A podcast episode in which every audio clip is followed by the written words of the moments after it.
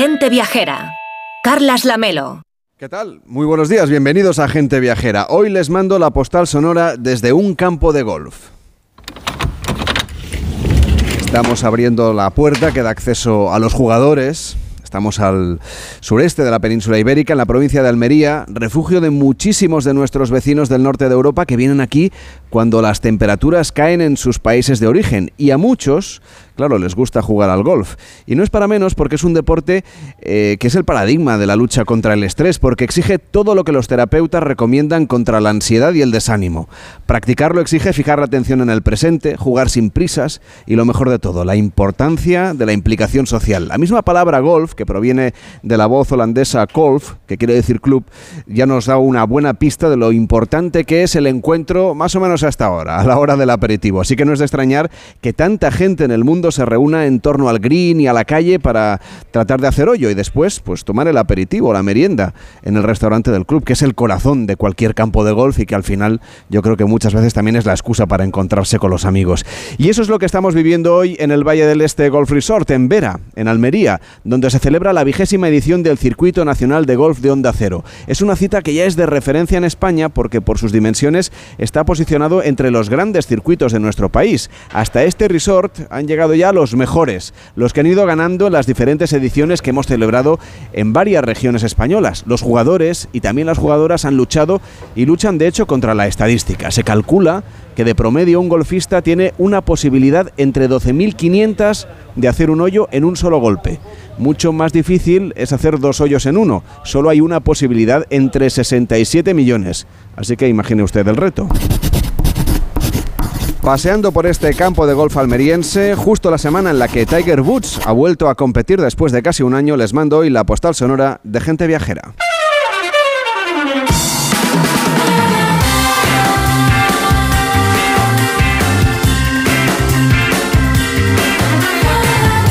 Gente Viajera, el programa de viajes de Onda Cero con Carlas Lamelo.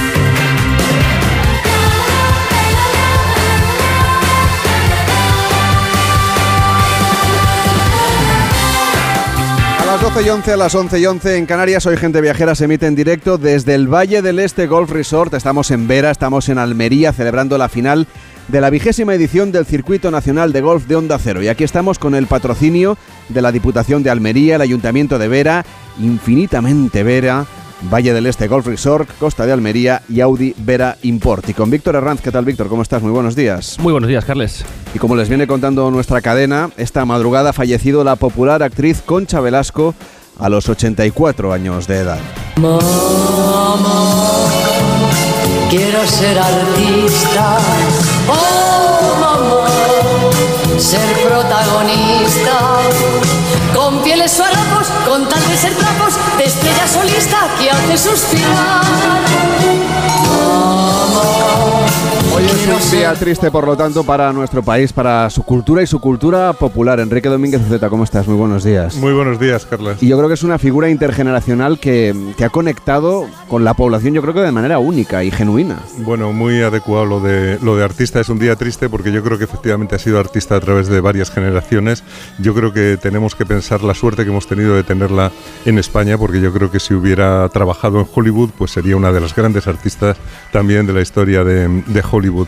Eh, yo creo que además siempre ha sabido transmitir un mensaje de energía, de alegría y de positividad que, que yo creo que hace especialmente triste su pérdida. ¿no? Y además una- en una época donde, digamos, esto de la alegría no, no era lo que brillaba justamente. No circulaba por las calles, efectivamente, y esas películas eh, magníficas que, que nos dejó, pues yo creo que levantaron el ánimo de varias generaciones. Pablo Mérida, ¿cómo estás? Muy buenos días. Buenos días, Carles. Como tú eres el que nos habla de destinos de cine, pues quién mejor para glosar la figura hoy de Concha Velasco que nos ha dejado. Sí, una mujer que, como decía bien Enrique, eh, mm, yo creo que ha sido un personaje muy cercano y honesto, que supo ganarse la simpatía y el afecto del gran público, simplemente entregándose de lleno a su profesión. Una profesión que inició muy jovencita. Ella había nacido en Valladolid y a los 15 años ya estaba en Madrid tratando de formarse como bailarina. Eh, tuvo incluso la oportunidad de ir a, a Londres a- con una beca que no pudo disfrutar al final por eh, la cuestión económica, ¿no? de que su familia la obligaron a ponerse a trabajar nada muy joven y empezó primero con Manolo Caracol, luego con Celia Gámez, en principio como chica de revista, pero de allí daría el salto al cine y se convertiría pues en una actriz eh, muy muy muy emblemática de los años 60 con pelis como Las chicas de la Cruz Roja, El Día de los Enamorados. Luego más adelante también trabajando una faceta mucho más eh, mm, seria, por ejemplo, en televisión siempre se ha recordada por la serie eh, Teresa de Jesús de, los años 80. Y más adelante, eh, bueno, durante toda su vida, evidentemente haciendo teatro, ¿no? Eh, es, lo que ella siempre definió como su verdadera pasión. Pero también en televisión hizo muchísimos programas como Querida Concha, Sorpresa, Sorpresa o Cine de Barrio. Es decir, mm, yo creo que es una mujer que ha tocado prácticamente todos los palos y evidentemente deja eh, una huella en lo que es la, la cultura popular que, que, siempre la recordaremos. Mi nombre luciría como un sol, con guiños caprichosos de león. Y un buen día tomé la decisión de llevar hasta el fin mi vocación y dispuesta al martirio por mi fe, estas cuatro palabras pronuncié.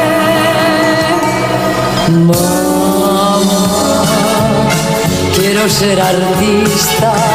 Oh, mamá, ser protagonista. Con pieles harapos, con tal de ser trapos, de estrella solista que hace suspirar. Como les venimos contando, hoy es un día triste para la cultura en nuestro país, también para el cine, para el mundo de la interpretación, del teatro, de la televisión. Una artista polifacética que hemos visto yo creo que en todas sus facetas y que de alguna manera pues ha marcado la vida de muchas generaciones en nuestro país. Hoy nos ha dejado Concha Velasco a los 84 años.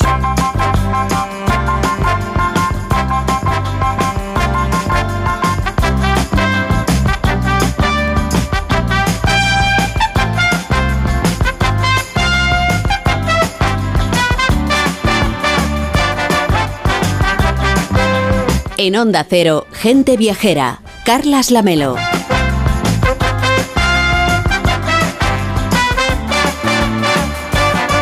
Aún no había saludado a Víctor Herranz. ¿Qué tal, Víctor? ¿Cómo estás? Muy buenos días. Muy buenos días, Lamelo. La verdad es que da un poco de pena hacer el programa hoy aquí, mm. bajo este, dentro de este hotel, no porque el hotel no sea maravilloso, que lo es, es estupendísimo, sino porque es que estamos viendo todo el rato el sol de Almería. No falla, ¿eh? Está fuera y nosotros aquí dentro. La verdad es que hace un día maravilloso en esta tierra de, ensueño, ¿no? Y siempre se te pone el cuerpo como contento cuando se viene aquí a, eh, Almería. Es que hay un sol eh, espectacular que yo creo que podemos disfrutar y que hemos disfrutado. Está con nosotros también Rebeca Marín. ¿Qué tal, Rebeca? ¿Cómo estás? Buenos días. Pues da un gustazo amanecer aquí, que no lo sabéis. O sea, me he hecho un stories de Instagram, os lo digo, saliendo al balcón y enseñándoselo a todo el mundo para que tengan muchísima envidia de dónde estamos. Pues que el sol estaba, cuando ha salido, ha puesto el, el cielo de un color que es que merece la. Es una postal en sí mismo yo creo. Pues nos venimos aquí a pasar el portal de Belén, ¿no? Venga, cuando haga falta. Carolina Pérez Gallardo, primera teniente de alcalde y concejala de promoción de la ciudad de Vera. ¿Cómo está? Muy buenos días. Muy buenos días. Bueno, ya ve que estamos enamorados del sol, de la iluminación natural que tienen ustedes en este lugar. Pues la verdad es que es maravilloso. Como tú bien dices, es una pena tener que estar aquí dentro y no poder disfrutar de este maravilloso clima, este maravilloso sol que tenemos casi los 365 días del año en Vera y yo diría que en toda la provincia. Bueno, pues no se preocupe porque aquí yo solo voy a estar dos horas. Luego ya, una vez salga, yo no voy a volver a, entrar hasta mañana a disfrutar de, este día. Como decíamos, aquí vienen muchísimos viajeros, sobre todo del norte de Europa, cuando empiezan a, ahí a caer las temperaturas, pues se vienen aquí, se traen sus palos de golf y vienen a disfrutar de, yo creo que de, de un segundo verano. Efectivamente, aquí, gracias a Dios, pues tenemos, como venimos diciendo, un clima casi veraniego durante los 12 meses del año. Y como también bien dices, pues vienen muchos visitantes de, los países nórdicos, sobre todo, pues que deciden pasar aquí los meses más fríos de, de su invierno.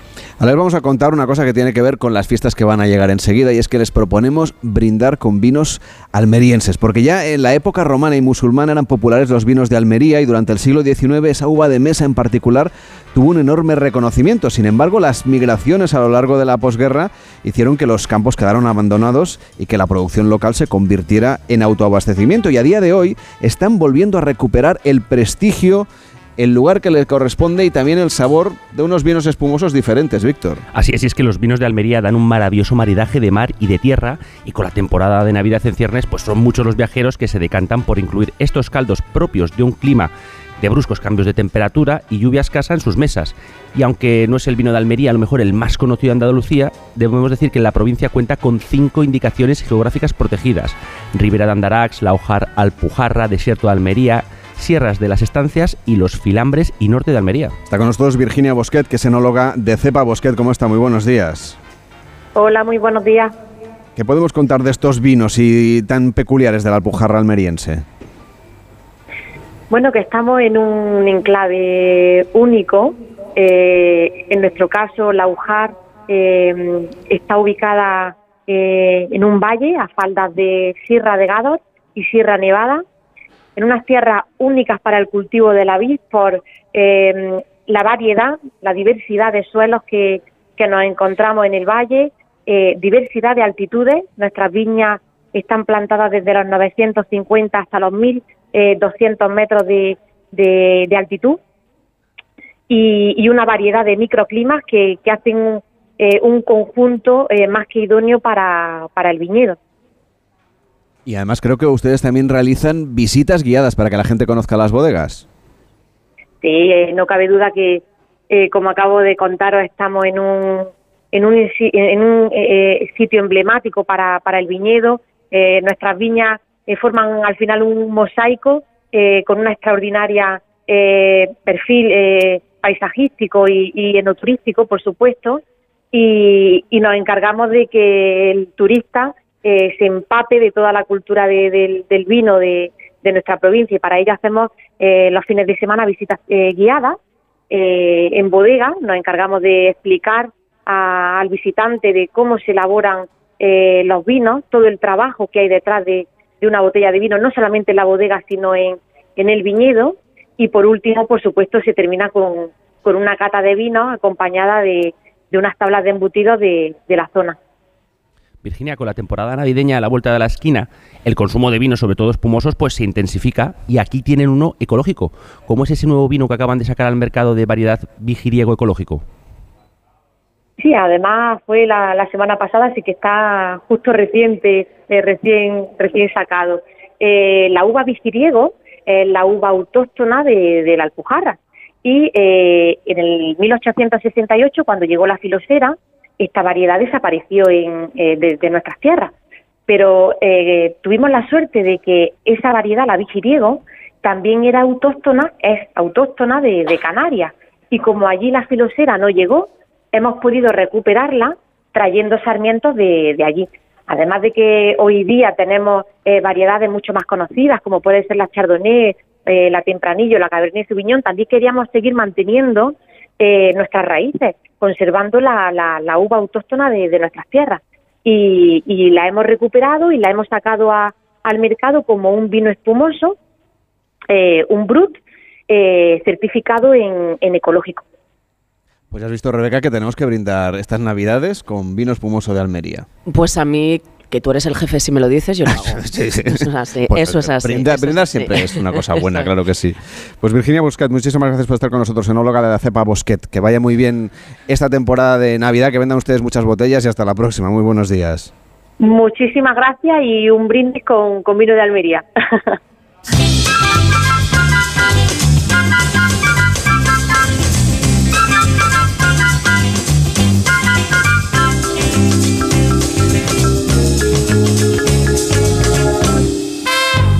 estamos haciendo gente viajera en directo desde Vera. Estamos aquí en la provincia de Almería y hablábamos de la gastronomía. Y estamos en conversación también con Carolina Pérez Gallardo, que es primera teniente de alcalde y concejala de promoción de la ciudad de Vera, a quien le quiero preguntar por la gastronomía de Vera. Cuando venimos aquí hemos hablado antes del sol, de la luz, de la buena temperatura, de la práctica del golf pero aquí también viene mucha gente atraído por los buenos productos que se cultivan por aquí y luego se cocinan, no solamente estos vinos con los que acabamos de brindar. Efectivamente, tenemos un binomio perfecto, como dice, unos productos que son fresco y de una calidad estupenda, desde pescado, marisco, las verduras, las hortalizas que tenemos también son fabulosas, embutidos, vino. Y luego es cierto que aquí eh, en este municipio, en Vera, pues tenemos restaurantes que son referentes a nivel nacional e incluso diría que también internacional, con unos chefs que son fabulosos. Y efectivamente viene mucha gente para disfrutar de las bondades de nuestro clima, de, de nuestras playas, de nuestro patrimonio, pero también de la gastronomía. Y además Vera también es un lugar ideal para quedarse aquí, por ejemplo, en este hotel donde estamos, conocer, por supuesto, Vera, conocer el entorno y luego ir a hacer excursiones, ¿no? Escapaditas a la provincia de Almería. Efectivamente, Vera es un referente turístico, eso es cierto, pero toda la comarca tiene mucho que ofrecer. Vera puede ser una base perfecta para conocer durante unos cuantos días nuestro municipio y todo su encanto y desde aquí pues poder visitar pues diferentes pueblos y, enclaves que son también dignos de conocer. Pues es lo que le hemos pedido a Enrique Domínguez Uceta, que nos haga un recorrido por algunos de los rincones más cargados de historia de esta provincia de Almería, a la que siempre venimos con muchísimo gusto, Enrique. Pues sí, es verdad. Yo desde luego vengo en cuanto puedo, sobre todo entre viajes largos, porque es una provincia perfecta para descansar. Y más todavía ahora, cuando el frío se apodera de la península y da gusto venir a Almería, pues para eso, para no pasar frío. Pero bueno, una vez que estás aquí, enseguida te entra mm, el gusanillo de salir a ver algo más porque hay muchos paisajes diferentes en la misma provincia, paisajes con mucho carácter. Aunque, fíjate, yo creo que el mejor paisaje de Almería, su tesoro nada escondido, es la alegría de la gente. Da gusto llegar a cualquier parte, preguntar algo, empezar a hablar y comprobar que las personas transmiten una alegría auténtica que sale de dentro, algo que aquí es de lo más natural eh, y que a mí la verdad es que no deja de maravillarme. Pero bueno, en temas culturales yo destacaría lo diversa que es la provincia. Aquí estamos viendo el campo de golf, pero un poquito más allá está la playa. Y es que de hecho en Almería hay unas playas estupendas y todas están muy cerca además del lugar en el que estamos. Pues sí, es verdad, pero, pero la provincia tiene muchísimo más eh, que playas. Mm, yo creo que la imagen que tiene la gente habitualmente pues eh, está vinculada al desierto de Tabernas, que es un territorio realmente árido, muy seco, como, como un trocito de los desiertos africanos en el continente europeo. Es muy atractivo y ha sido escenario ideal para rodajes de películas del oeste y la belleza árida también de las playas de Cabo de Gata seguramente han construido un tópico de una Almería seca que no es real, porque yo creo que estamos en una provincia de ecosistemas muy, muy diversos. Y que por supuesto aquí hay todo tipo de paisajes, porque hay escenarios naturales de varios tipos. Usted se puede llevar fotografías de montañas, pero también de valles preciosos y como decíamos también de costa. En realidad el territorio de la provincia de Almería va bajando desde las alturas del altiplano de la provincia de Granada y de las estribaciones de la Sierra Nevada hasta la orilla del mar, salvando un fuerte desnivel. Eh, nadie piensa que Almería es una de las provincias más montañosas de España y, sin embargo lo es. Varias sierras vienen bajando desde el oeste y hacia el este y llegan casi hasta el mar, dejando entre ellas profundos valles que forman el cauce de los ríos, que dan vida a una provincia que aunque tenga desierto también tiene zonas de aguas muy abundantes, como las que bajan de Sierra Nevada y van dejando pues un rastro de fuentes en la Alpujarra de Almería y que buscan su camino al mar pasando por un pueblo tan bonito como la Ujar de Andarax, el de los vinos que acabamos de hablar. Claro, y que casi todo el mundo asocia la Alpujarra con Granada, pero no podemos olvidar que hay una Alpujarra almeriense que hay que visitarla. Bueno, hay una alpujarra de Almería que es espléndida, con capital en la Ujar de Andarax, a los pies de Sierra Nevada, y que aprovecha todo el agua de deshielo que baja del Parque Nacional de Sierra Nevada, que seguramente muchos asocian a Granada, pero que tiene muchísimo terreno en Almería y que naturalmente es lo más opuesto al desierto, ese camino del agua hacia el mar, pasando por un pueblo precioso que se llama Berja, que está lleno de casas señoriales, que nos hablan también de la otra riqueza de las montañas, y es la de las minas, que dieron vida a zonas como Berja, que está llena de fuentes de encanto, y a un cuarto de hora de las playas de Poniente de Almería, de las de Adra y El Ejido. Hay mucha agua dulce en el oeste de la provincia y algo menos en los valles de otras sierras paralelas que corren de oeste a este, como las de eh, Los Filabres, eh, la Sierra María ya en el norte, cerca de Granada y de Murcia, donde hay una zona bellísima que es la de los Vélez. Y ahí vamos a romper un tópico también, Enrique, porque los Vélez es de esos paisajes que casi nadie espera encontrar cuando viene aquí a la provincia de Almería, porque es verde, porque es muy bonito y, y porque es completamente distinto a la idea que a lo mejor teníamos. Bueno, nada que ver, efectivamente. Si el desierto de Tabernas es un escenario muy árido, la zona de los Vélez tiene un carácter casi casi alpino, diría yo. Los Vélez y María están en el rincón en el que se encuentran las tres provincias de Murcia, Granada y Almería, en uno de los espacios naturales seguramente más intactos de toda la península, con los pueblos en la parte alta de las montañas o de las laderas, asomados en balcón a unos panoramas espléndidos. Son pueblos además de gran valor patrimonial por sus casas, esas casitas encaladas, las iglesias, los conventos, las casas señoriales, Por ejemplo, la iglesia de la Encarnación en Vélez Rubio parece una catedral, es una de las joyas del barroco andaluz. El pueblo de María también es bonito, es uno de los lugares poblados más altos de España, por lo tanto bastante fresco, más de lo que la gente espera encontrar en Almería, y tiene un paseo estupendo hasta el santuario de la cabeza. Yo creo que quien vaya hasta allí eh, a ver el edificio, pues va a descubrir un lugar magnífico. Y además, si no me equivoco, fue esa zona donde se encontró la imagen del Indalo, ¿no? Esa figura que se ha convertido en el símbolo de Almería. Bueno, el Indalo es un dibujo rupestre encontrado en los abrigos naturales de la Sierra de Vélez Blanco y, de, y Vélez Rubio. Es patrimonio de la humanidad desde 1998, es prácticamente una enseña de Almería y hay que ir mm, para allí o, a esa zona para ver el castillo de Vélez Blanco, el del Marqués de los Vélez, que es una fortaleza renacentista muy bella, asomada también a un bonito pueblo que guarda restos de una alcazaba musulmana, las iglesias de Magdalena y de Santiago, el convento de San Luis, las deliciosas callecitas del barrio de la Morería y varias fuentes que dan de beber a un pueblo, como digo, precioso. Y lo mismo se puede decir de Vélez Rubio, que era una de las mejores ciudades del Reino de Granada en tiempo de los nazaríes y que ha sido declarado conjunto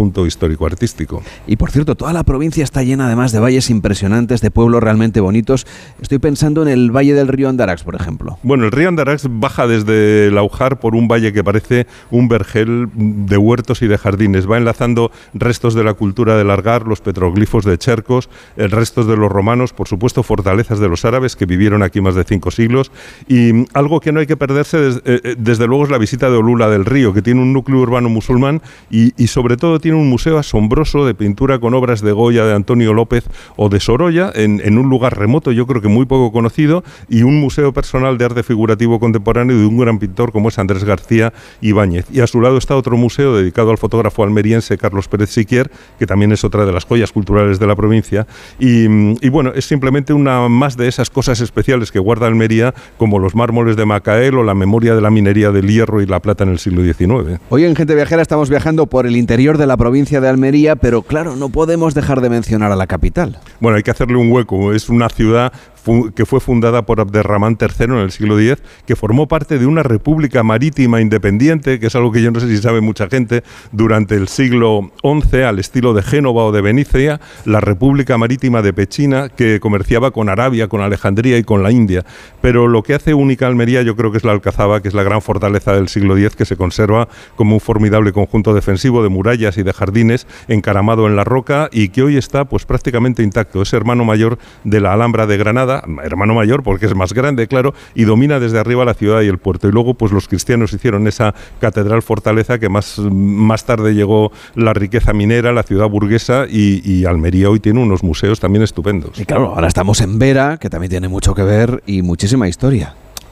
Vera ha estado poblada desde la antigüedad. También hay restos de hace 6.000 años, ¿eh? que no es poco, desde el neolítico, con elementos de la edad del cobre, de la cultura de los millares, de la edad de bronce en el largar, porque, bueno, ya en aquella época se buscaban los minerales de la zona. Luego vinieron los romanos, musulmanes, cristianos en el siglo XV, pero en 1518 hubo un terremoto tremendo que destruyó por completo la ciudad antigua. Hicieron una nueva junto a la anterior, en la, en la parte baja, rodeada por una muralla, con varias torres, con dos puertas, con una iglesia mm, sobria, fuerte, que parecía una fortaleza por fuera y un templo gótico en su interior, con bóvedas de crucería. Es muy bonita, es la iglesia parroquial de Nuestra Señora de la Encarnación, que se puede ver al lado del ayuntamiento, y ese templo servía de refugio cuando atacaban los piratas berberiscos. Allí se refugiaba toda la población. Es una iglesia poderosa, de muros muy fuertes, como decíamos, del siglo XVI, y lo mejor es que tiene dentro un estupendo retablo mayor de madera sin policromar de pino de Canadá, que es una belleza. Pero bueno, no es el único templo, hay varias ermitas, San Ramón, San Agustín, la Virgen de las Huertas y un convento de los mínimos, todo construido naturalmente cuando Vera era ya totalmente cristiana. Digamos que del pasado árabe prácticamente no queda nada. Señora Pérez Gallardo, están ustedes tratando también de recuperar parte de ese patrimonio, de investigarlo y de darlo a conocer. Efectivamente, eh, como bien se ha referido, en la antigüedad eh, la ciudad de Vera se encontraba en un cerro. Después del terremoto se construye a lo, a la fa, en la falda, a los pies de, de este cerro, pero nos queda esa antigua ciudad que nunca jamás ha sido excavada hasta hace unos años. Todos los veratenses y toda la gente de la zona conocía que la vera antigua estaba allí, pero a nadie se le ocurrió indagar un poquito más y ver qué es lo que había en las entrañas de ese cerro. Claro, es que ha cambiado muchísimo la perspectiva, por ejemplo, y la relación que tenemos respecto a las piedras y a las construcciones de nuestros antepasados. Eh, bien es cierto, sí, últimamente la arqueología es cierto que está tomando cierto auge, por así decirlo, y nosotros, este equipo de gobierno, desde hace un par de años, pues se vienen realizando excavaciones eh, dirigidas por la Universidad de Granada y tenemos un plan director a seis años para intentar eh, descifrar o conocer qué es lo que qué es lo que tiene ese cerro del Espíritu Santo, que además es muy característico porque refleja el momento justo en el que ese terremoto sucedió y cómo la, pues todas las casas, todo el entorno quedó en cierta manera sepultado por, por ese movimiento sísmico. ¿Y cómo van esas investigaciones? ¿Qué es lo que esperan ustedes encontrar? Bueno, ustedes no, los arqueólogos, claro. Sí, pues este es el segundo año, como mm. digo, de, excavaciones y, bueno, pues estamos muy contentos con, con, los resultados que se están obteniendo. Eh, se han descubierto varias estructuras de, de viviendas de diferentes dimensiones y como es tan minucioso el trabajo que hacen desde la Universidad de Granada los, arqueólogos y el equipo de arqueología, pues se están descubriendo desde, desde cosas muy ínfimas como alfileres, eh, diversos, bueno, mm, en las casas pues había, se conoce que, en, en, esas casas se trabajaban y había talleres también eh, y sobre todo también a través de la cerámica hemos descubierto que había un intercambio bastante importante con el Levante, incluso con ciudades italianas. Lo que hay que hacer, Enrique, cuando vengamos aquí a disfrutar de este Valle del Este Golf Resort, es luego acercarse a ese antiguo municipio de Vera, que está un poco al interior, separado de las playas. Pues sí, efectivamente. Mm, eh, bueno, es, precioso lo de las excavaciones, ¿eh? porque yo creo que la oportunidad que les da el que hubiera un terremoto y, realmente cayera la ciudad sobre sí misma es algo parecido eh, a lo de Pompeya. Se puede encontrar casi la vida cotidiana parada en un determinado momento muy concreto. Y luego, fíjate, Carles, yo quería destacar un poco que la la, Vera moderna ha crecido al margen del pueblo antiguo. Por lo tanto, yo recomiendo a todo el que esté mm, pasando aquí vacaciones que no deje de visitar la parte antigua del pueblo y luego que las construcciones nuevas que tienen un perfil bajo realmente no molestan nada al resto del paisaje. Y me encantaba ayer cuando veníamos que esa ciudad antigua que estaba en el cerro eh, realmente forma un cono en medio del paisaje dominándolo todo y se puede ver cómo la historia realmente mm, eh, había, habían elegido el lugar para poner la ciudad desde el que realmente se dominaba el paisaje del entorno. Y me encanta que no se ha roto el entorno paisajístico con todas estas construcciones de, bajo perfil. Y recomiendo que visiten el museo que hay en los bajos del ayuntamiento, porque ahí van a encontrar una cosa curiosísima como es la historia de mm, Antonio de Torres que inventó la leona, que es la, guitarra moderna, eh, que realmente se vino a vivir aquí a Vera y que, y que es una historia bien interesante. ¿Y qué vamos a encontrar en ese museo? Pues el museo al que hace referencia es el Museo Etnográfico. Es un museo sobre todo de costumbres, de hábitos de, esta, localidad, de Vera. Y es cierto que hay un pequeño rinconcito dedicado a Antonio de Torres y recientemente, eh, a raíz de diversas investigaciones, bueno, pues se le ha dado el nombre a una, a un aula, aula Antonio de Torres, porque conocemos y sabemos que estuvo viviendo aquí cerca de 19 años y se entiende que los inicios y ese juego con la madera y con la guitarra pues tuvo su origen aquí en, en Vera, algo de lo que nos sentimos muy orgullosos porque Antonio de Torres es toda una referencia en el mundo de la música. Hoy Gente Viajera se emite en directo desde el Valle del Este Golf Resort. Estamos en Vera, estamos en Almería celebrando la final de la vigésima edición del Circuito Nacional de Golf de Onda Cero. Y estamos aquí con el patrocinio de la Diputación de Almería, el Ayuntamiento de Vera, Infinitamente Vera, el Valle del Este Golf Resort, Costa de Almería y Audi Vera Import cuando son las 12 y 37, las 11 y 37 en Canarias. Gente Viajera, sábados y domingos a las 12 del mediodía, con Carlas Lamelo.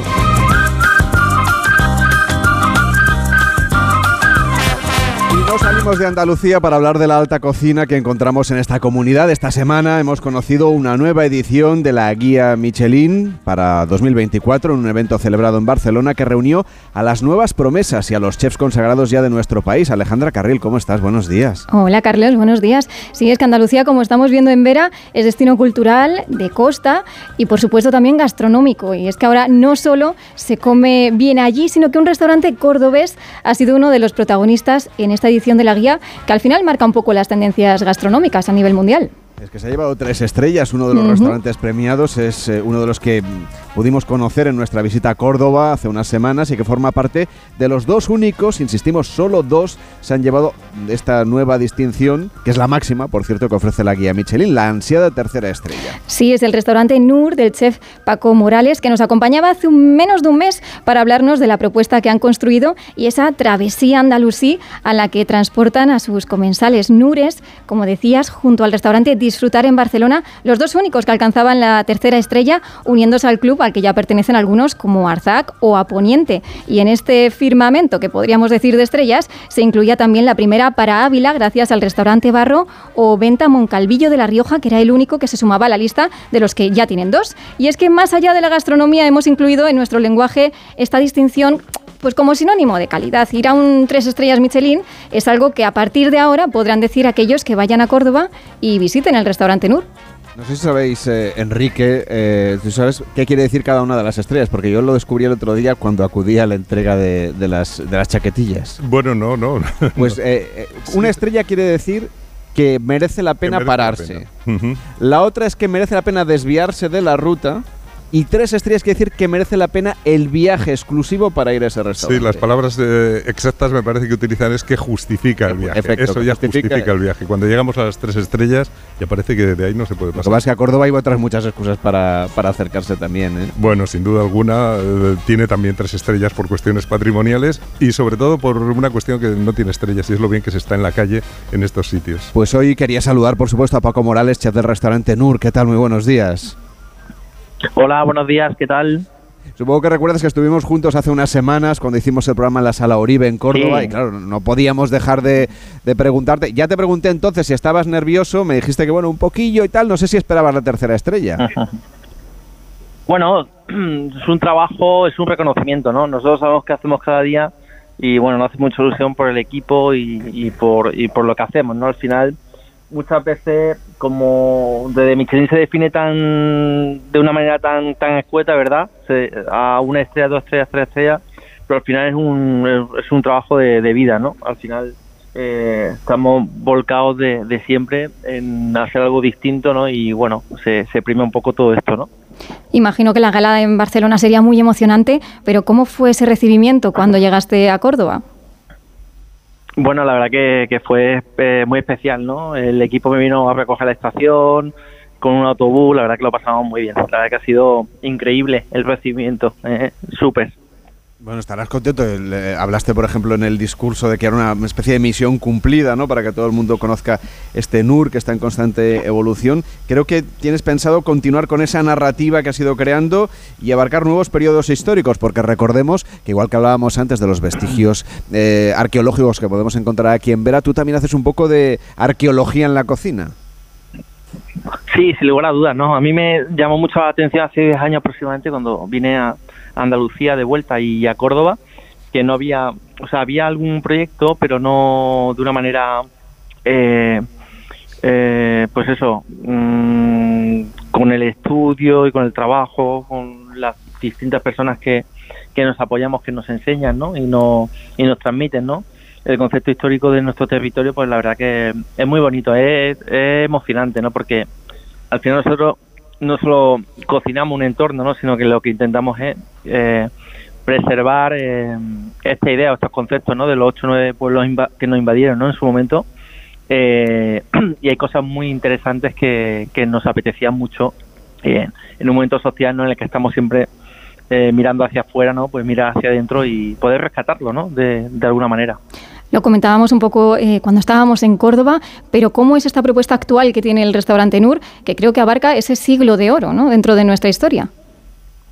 Sí, bueno, eh, al final el fin del siglo de oro español aproximadamente, entonces, bueno, mm, tratamos un poquito de la perspectiva un poco más literaria, la- más de pintura, pero basándonos siempre, que es lo que siempre decimos, con restaurante se viene a, a comer, a vivir una experiencia, a pasarlo bien, ¿no? Y ese es nuestro único objetivo, ¿no? Centramos siempre al cliente, no en el foco de todo, ¿no? Una vez que entra al restaurante, el cliente para nosotros es, es el, eh, nuestro termómetro y sobre todo la, la persona que intentamos que eh, esté a gusto, lo pase bien y que no le falte de nada, ¿no? En el tiempo que está con nosotros, ¿no? De alguna manera. Intentamos hacer una experiencia tranquila, en el sentido que Eh, no somos una biblioteca, no somos un museo, sino que somos un restaurante donde la parte histórica y cultural tiene mucha presencia y lo transmitimos o intentamos hacerlo de una manera natural, ¿no?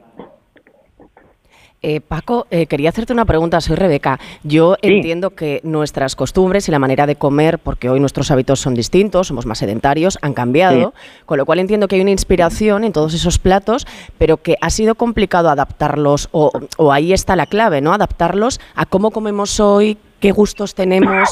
Esa es, entiendo, ¿no? Que el secreto también de tu cocina y sobre todo, y te quiero hacer una pregunta, la última, ¿qué no me puedo perder si voy a Nur? Pues mira, yo creo que al hilo que dice, eh, sabemos que cuando se transcribe algún eh, documento o algún libro antiguo o, demás, siempre sabemos que al final es muy complicado eh, la idea de, del escribano, ¿no? De la época o del momento que iban traduciéndolo de un momento, o sea, de una generación a otra y claro, pues se iba perdiendo información, ¿no? De alguna manera, ¿no? Entonces, eso ha sido un trabajo muy muy complicado porque al final eh, es difícil recrear platos eh, antiguos, casi de mil años, ¿no? Y ponerlo en clave actual, ¿no? Entonces, bueno, lo que hemos utilizado, como decimos siempre, y digo, a mí personalmente me gusta mucho, eh, intentar utilizar el sentido común, ¿no? Y luego también del respeto, lo que hemos hecho también, que es lo que contamos siempre, que ha hablado, eh, se ha hablado de, de Román III, ¿no? pues al final recrear que se comía en Palacio, en Madina al Sahara, en, en, clave moderna, ¿no? Y yo creo que en NUR lo que no tienes que perder de alguna manera es la experiencia en sí, ¿no? O sea, desde que entra hasta que sale, ritual pensado y siempre digo que cuando se viene a NUR lo que intentamos mucho, mucho, mucho es que el comensal lo ponemos en el foco y somos un restaurante de los intangibles, ¿no? Entonces, bueno, ahí, ahí hasta ahí puedo leer. Paco Morales, chef del NUR en Córdoba, el, uno de los dos nuevos tres estrellas Michelin que tiene nuestro país. A celebrarlo, a disfrutarlo y gracias por estar con nosotros. Hasta la próxima. Venga, muchas gracias. Que tengáis buen fin de semana. Gracias.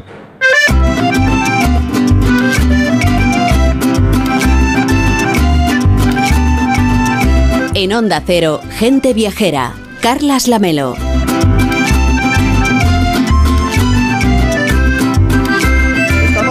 Vera, localidad almeriense considerada como la capital del Levante, este paraíso del sol de la playa es un destino que podemos visitar no solo durante los meses de verano, el buen clima y la tranquilidad que hay aquí hacen que este sea un lugar accesible durante todo el año y además viene mucha gente, por ejemplo, a teletrabajar y van a aprovechar muchísimo. Estoy convencido de la llegada del AVE en 2026 como una apuesta para recuperar también ese patrimonio eh, arqueológico del que estábamos hablando Vera, la verdad es que está en plena transformación, lo estamos comentando hoy con Carolina Pérez Gallardo, que es primera teniente de alcalde y concejala de promoción de la ciudad.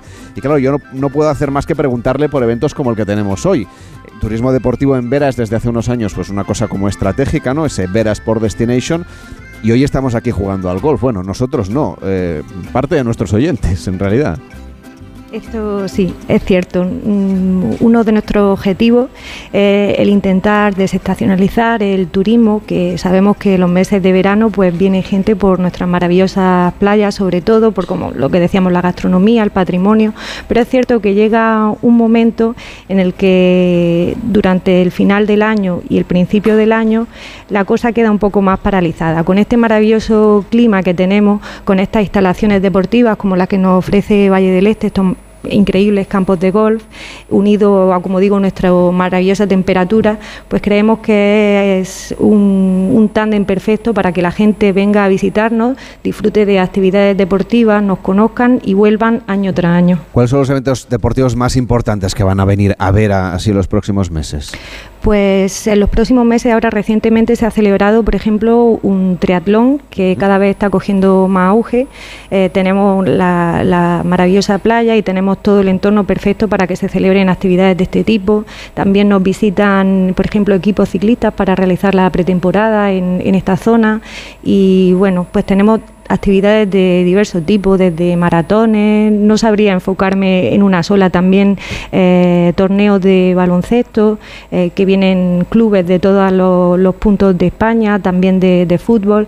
Hay un sinfín de actividades deportivas programadas durante todo el año. Mientras veníamos hacia aquí veíamos cómo avanzaban y lo vemos año tras año mientras vamos viniendo a ver a cada año a celebrar aquí este torneo de golf cómo las obras del AVE avanzan. Supongo que ustedes también están deseando que llegue ya a la alta velocidad en 2026. Exactamente, vemos cómo poco a poco va tomando todo forma y, esperemos que realmente para 2026 podamos tener abierta ya esta estación de, del AVE y que la conexión de nuestro municipio y al final de toda la comarca sea la que, la que, este, la que este entorno se merece.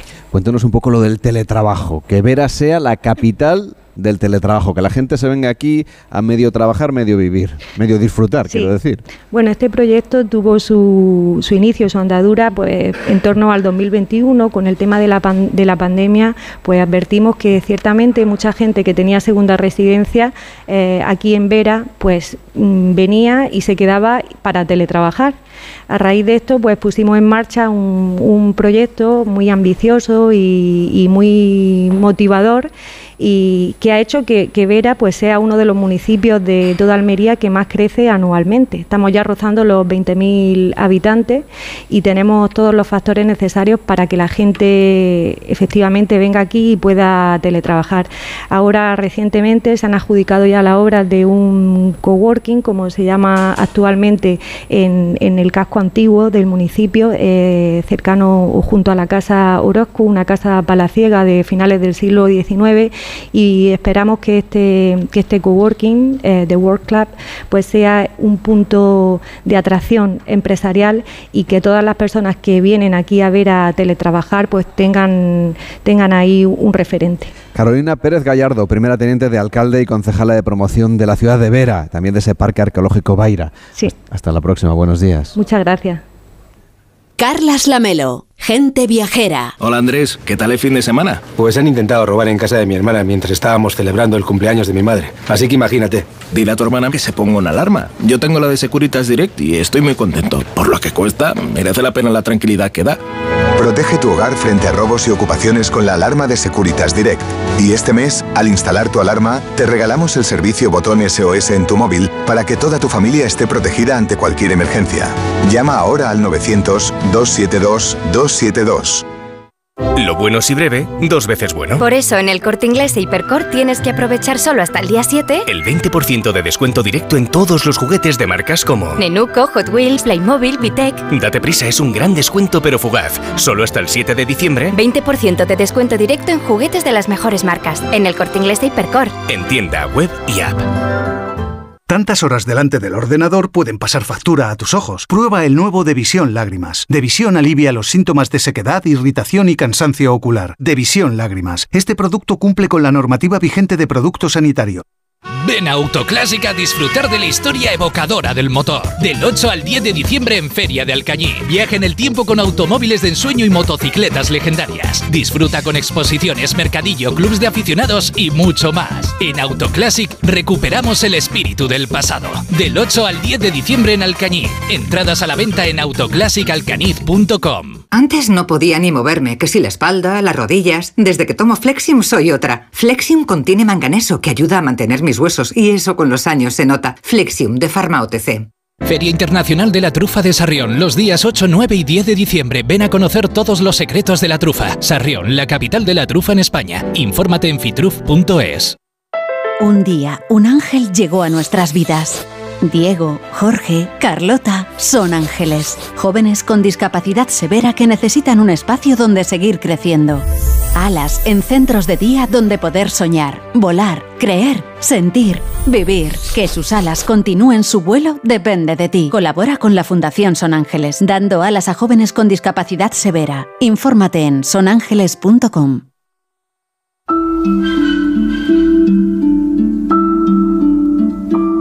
Gente Viajera, el programa de viajes de Onda Cero con Carlas Lamelo. Y hace menos de una semana se clausuró una nueva edición del Festival Internacional de Cine de Almería, el FICAL, con unos excelentes datos de participación. Eso confirma ese papel que tiene como referente nacional y mundial del mundo del audiovisual. Y el actor cubano William Levy fue uno de los visitantes del certamen y contribuyó a la promoción del destino Costa de Almería como plató cinematográfico natural. Y claro, es que Almería y el cine, yo creo, Pablo, que están ligados ya para siempre. vamos, absolutamente, porque piensa Carles que prácticamente toda la provincia de Almería puede puede considerarse como un plató cinematográfico al aire libre. Eh, te diré que solo el Desierto de Tabernas eh, ha obtenido el premio Tesoro de la Cinematografía Europea, una distinción concedida por la Academia del Cine Europeo que muy pocos lugares ostentan, la verdad. Eh, Almería ha sido y es una provincia preferente de localizaciones cinematográficas en España. Ten en cuenta que por aquí se han rodado películas míticas de la historia del cine como Lorenz de Arabia, Cleopatra, Patton, Indiana Jones y La Última Cruzada, Exodus, Dioses y Reyes o Wonder Woman 1984.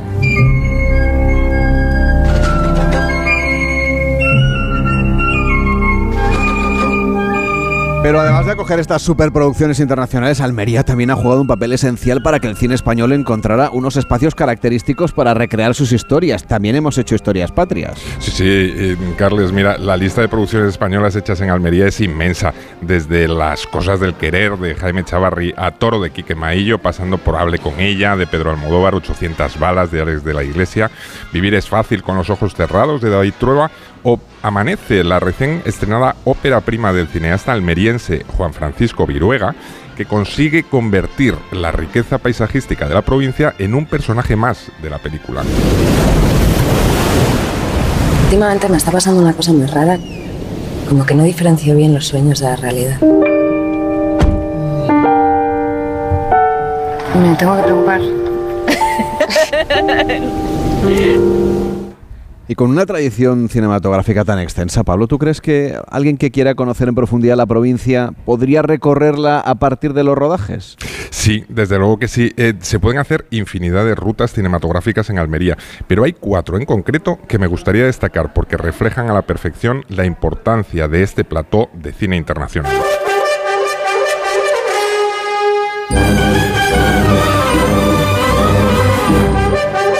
Primera de ellas es la ruta por Almería Capital, que te invita a sumergirte por un crisol de culturas. Eh, pone a tu alcance la ciudad musulmana y medieval con esa maravillosa alcazaba que cautivó a los protagonistas de Juego de Tronos.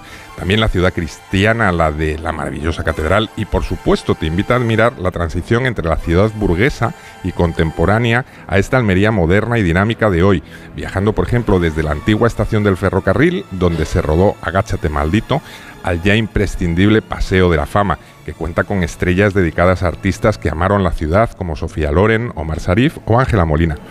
Una segunda propuesta muy recomendable es la Ruta de las Aventuras, localizaciones mágicas que nos hacen creer que estamos en lugares legendarios acompañados por personajes como Conan el Bárbaro o Indiana Jones. Me refiero a lugares como la playa del Algarrobico, de Carboneras, o la playa de los Genoveses, una playa de dunas de arena fina y dorada situada en una preciosa bahía del Parque Natural Cabo de Gata, donde se rodaron infinidad de películas, entre ellas Sinbad y El Ojo del Tigre.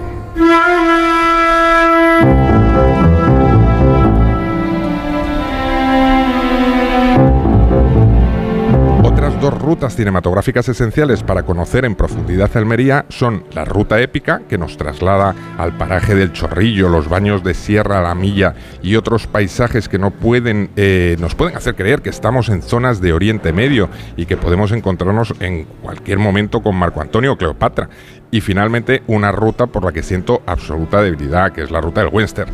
Porque Almería, lo veíamos ayer ¿eh? cuando veníamos del aeropuerto, es que es como meterte en un paisaje desértico de estos del oeste. Me acuerdo que el año pasado estuvimos visitando el Mini Hollywood, por ejemplo, que es una experiencia para todos los amantes del cine, incluso aquellos que solo hayan visto un western de vez en cuando para echarse la siesta. Ten en cuenta que aquí se rodaron infinidad de westerns, algunos tan extraordinarios como El Halcón y la Presa, Yo Soy la Revolución, o las obras maestras de Sergio Leone, La Muerte tenía un precio, y El Bueno, el Feo y el Malo, que convirtieron en estrella al entonces desconocido Clint Eastwood. ¡Puerco! Podía haberme matado. ¿Cuándo lo descargaste? Anoche. Verás, el mundo se divide en dos categorías. Los que tienen revólver cargado y los que cavan. Tú cavas.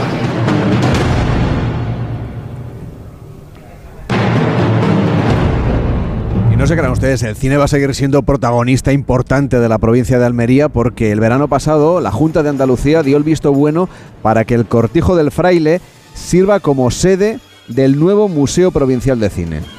Sí, es una excelente noticia que sin duda va a tener un impacto más que notable para el Parque Natural eh, Cabo de Gata Níjar porque es aquí donde se encuentra este sitio histórico, donde se cometió el llamado crimen de Níjar que inspiró a Federico García Lorca la historia de bodas de sangre.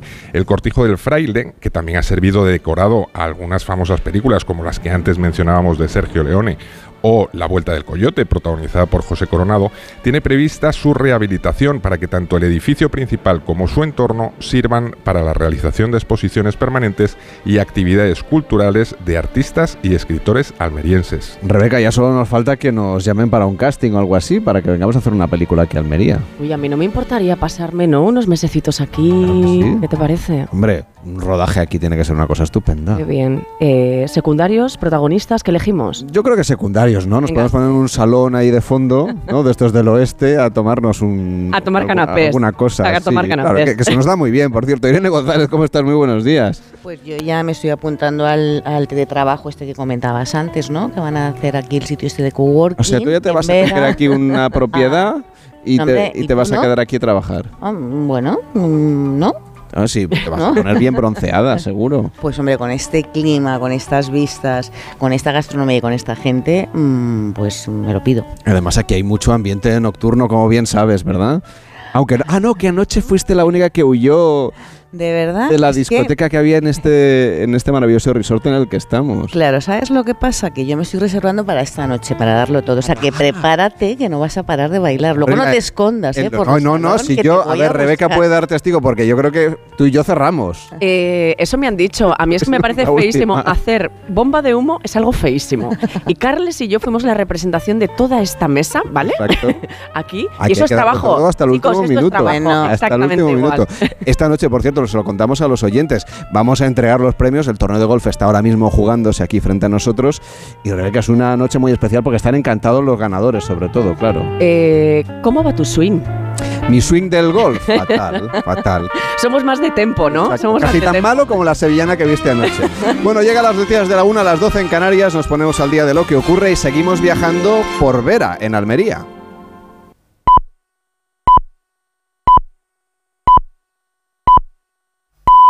Es la una de la tarde, son las 12 del mediodía en Canarias.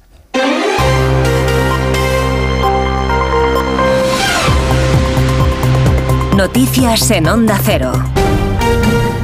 Buenas tardes. El encuentro que esta mañana celebran en Ginebra PSOE y Junts aviva el debate este sábado. Hay cruce de acusaciones entre socialistas y la oposición. El secretario de Política Municipal del PSOE, Gómez de Celis, arremete contra el Partido Popular y le acusa de continuar por la senda de la crispación, convocando actos como la protesta de mañana en Madrid contra la amnistía. El Partido Popular convoca para mañana domingo una manifestación a las puertas de la calle Ferraz, muy cerca de falanquistas, muy cerca de neonazis, muy cerca también de la ultraderecha de Vox. En definitiva, el Partido Popular asume todos los postulados de crispación, de odio y de división Sale en defensa de esa concentración de mañana frente al templo de Devot en Madrid la número 3 del PP y vicesecretaria de Organización, Carmen Funes. En declaraciones al español señala que es un acto en defensa de la Constitución que representa, dice, a millones de españoles que se sienten agraviados y que quieren seguir manifestándolo. No es una cuestión de hasta cuándo nosotros queramos manifestarnos, sino hasta cuándo los españoles quieren salir a la calle. Los españoles se sienten agraviados en este momento porque Pedro Sánchez ha agraviado a todos los españoles con esos acuerdos que nos han hecho desiguales ante la ley. Nosotros lo que pretendemos eh, con este, esta concentración es celebrar la Constitución. Declaraciones también este sábado del presidente de Esquerra Republicana, Oriol Junqueras, ante el Consejo Nacional de su partido, donde ha vuelto a insistir en la no renuncia a luchar por el derecho a decidir. Asegurado también que en su formación daban por descontada la amnistía. Onda Cero Barcelona, Lola Surribas. Sí, en el marco del Consell General de Esquerra Republicana, el presidente del partido, Oriol Junqueras, ha sacado pecho de las largas negociaciones que su formación ha tenido con el PSOE, a diferencia de Junts, para lograr la amnistía que ya daban por hecha. Además, en su intervención, Junqueras ha justificado el endeudamiento de la Generalitat de Cataluña por la falta de un sistema, dice, de financiamiento justo. És el dèficit fiscal que pateixen tots i cadascun dels nostres ciutadans El déficit fiscal que sufren nuestros ciudadanos es de casi 3.000 euros por cápita que salen de nuestros bolsillos y que no se devuelven de ninguna manera. Y que no se'ns retornen de cap manera. El presidente de Esquerra asegura que necesitan alianzas dentro y fuera de Cataluña y una vez más ha asegurado que no renunciarán a un referéndum. En aproximadamente media hora quedará abierta al público en el Teatro de la Latina de Madrid la cabella ardiente con los restos de Concha Velasco, fallecida hoy a los 84 años de edad. En ese teatro se encuentra ya Paco Paniagua. Pues sí, el Teatro de la Latina se prepara ya para coger los restos mortales de la actriz en media hora, como decíais. Aquí ya hay una gran congregación de medios de comunicación y también de ciudadanos que quieren ser los primeros en entrar a, darse el último adiós a, Concha Velasco. De ella ha dicho el ministro de Cultura que se va a una de las grandes figuras del siglo XX, además de las más cercanas. El director del Teatro de la Latina acaba de comparecer ante los medios. Estamos aquí eh, esperando el féretro para velar durante el día de hoy a nuestra querida Concha Velasco, que ha fallecido esta madrugada, y queremos eh, hacer este velatorio en esta capilla ardiente, en el lugar donde ella eh, le hubiera gustado estar en estos últimos años, en un teatro, en un lugar de, de disfrute, de diversión, que era el lugar de que más amaba, el teatro, el cine, la televisión. El féretro de Concha Velasco va a ser introducido por esta puerta principal del Teatro La Latina. Estará abierta la capilla hasta las 10 de la noche. Según fuentes próximas, la familia de la actriz va a ser enterrada mañana domingo en el Panteón de Ilustres del Cementerio del Carmen en Valladolid, tras una misa en su memoria que se oficiará en la catedral. Más asuntos de la jornada. Incidencias en el aeropuerto alemán de Múnich. Se han cancelado los vuelos por las intensas nevadas. El cierre se amplía ahora seis horas más a la espera de que mejore el tiempo. Paola Álvarez, corresponsal. La nieve no cede y el cierre del aeropuerto de Múnich, que debía durar hasta el mediodía, se acaba de ampliar por otras seis horas. De los 760 vuelos previstos para hoy, se han cancelado ya 320. Las fuertes nevadas que caen desde la noche de ayer en todo el estado de Baviera han llevado también a suspender el tráfico ferroviario en casi todas las estaciones principales de la región, incluida la de Múnich o la de Nuremberg. Desde Deutsche Bahn advierten que hará falta días para recuperar la normalidad en el tráfico.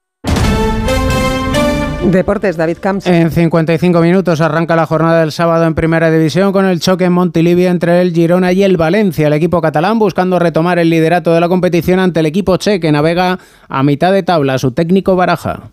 Para nosotros va a ser un, gran reto, un gran desafío, porque creo que el rival es de una gran entidad, es un equipo que juega muy rápido, que mueve la pelota a gran velocidad, que tiene, tiene capacidad como para ah, desequilibrar a través de tener la pelota. El Girona es un equipo tiene grandes virtudes y nosotros también. Vamos a tratar de competir contra un gran equipo que lleva una racha magnífica en todos los sentidos y confiamos en nuestras posibilidades. A las seis y media, Real Madrid-Granada con siete bajas en el equipo blanco, recuperado el inglés Bellingham y el guardameta Kepa. A las cuatro y cuarto, Athletic de Bilbao, Rayo Vallecano.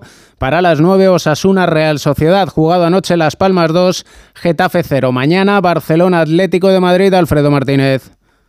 Contratiempo para el Barcelona, que no podrá contar con Ter Stegen casi con total seguridad para el gran partido de mañana frente al Atlético de Madrid. No ha entrenado en el día de hoy, en la previa, y lleva prácticamente dos semanas sin tener contacto con la portería. Iñaki Peña apunta a titular. Otro hombre que no ha participado en la sesión preparatoria es Marcos Alonso, con molestias musculares. Así que dudas importantes para Xavi Hernández. Todavía no se sabe si habrá lista de convocados en el día de hoy, porque el entrenamiento se ha alargado y porque Xavi tratará de apurar al máximo para conocer los jugadores de los que podrá disponer de cara al choque trascendental en el que el campeón se enfrenta a uno de los equipos más en forma, con el morbo de Joao Félix y Antoine Griezmann frente a frente y con camisetas cambiadas. Esta tarde se celebra el sorteo de la próxima Eurocopa con la selección española siendo cabeza de serie junto a Inglaterra, Portugal, Francia, Bélgica y Alemania. Y en baloncesto se juega la duodécima jornada de la Liga Endesa con cuatro encuentros esta tarde: Zaragoza, Murcia, Unicaja Manresa, Girona, Andorra y Tenerife Obradoiro. Es todo, les esperamos a partir de las 2 la una en Canarias en Noticias Fin de Semana con Juan Diego Guerrero para contarles toda la actualidad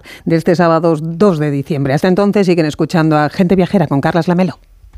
Julia Otero, Medalla de Honor de Barcelona. La directora y presentadora de Julia en la Onda ha recibido esta distinción por ser un referente del mundo de la comunicación y un modelo para generaciones de profesionales. Una de las comunicadoras más influyentes de nuestro país que cada tarde reúne a más de medio millón de oyentes en Julia en la Onda, el segundo programa vespertino más escuchado en 2023. Este galardón se une a una larga lista de premios y reconocimientos a su labor profesional. Julia Otero, Medalla de Honor de Barcelona. Enhorabuena, Julia. Onda Cero, tu radio.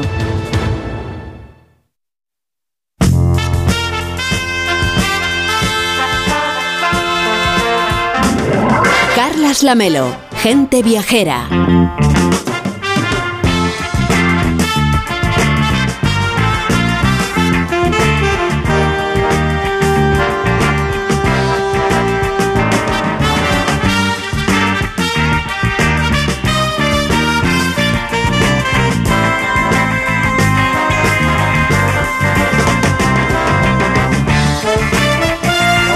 Las 12 y 7 en Canarias nos unimos a esa enhorabuena a nuestra compañera Julia Otero por esa medalla de honor de Barcelona y también la enhorabuena para Carlos Alsina, premio Cerecedo de Periodismo.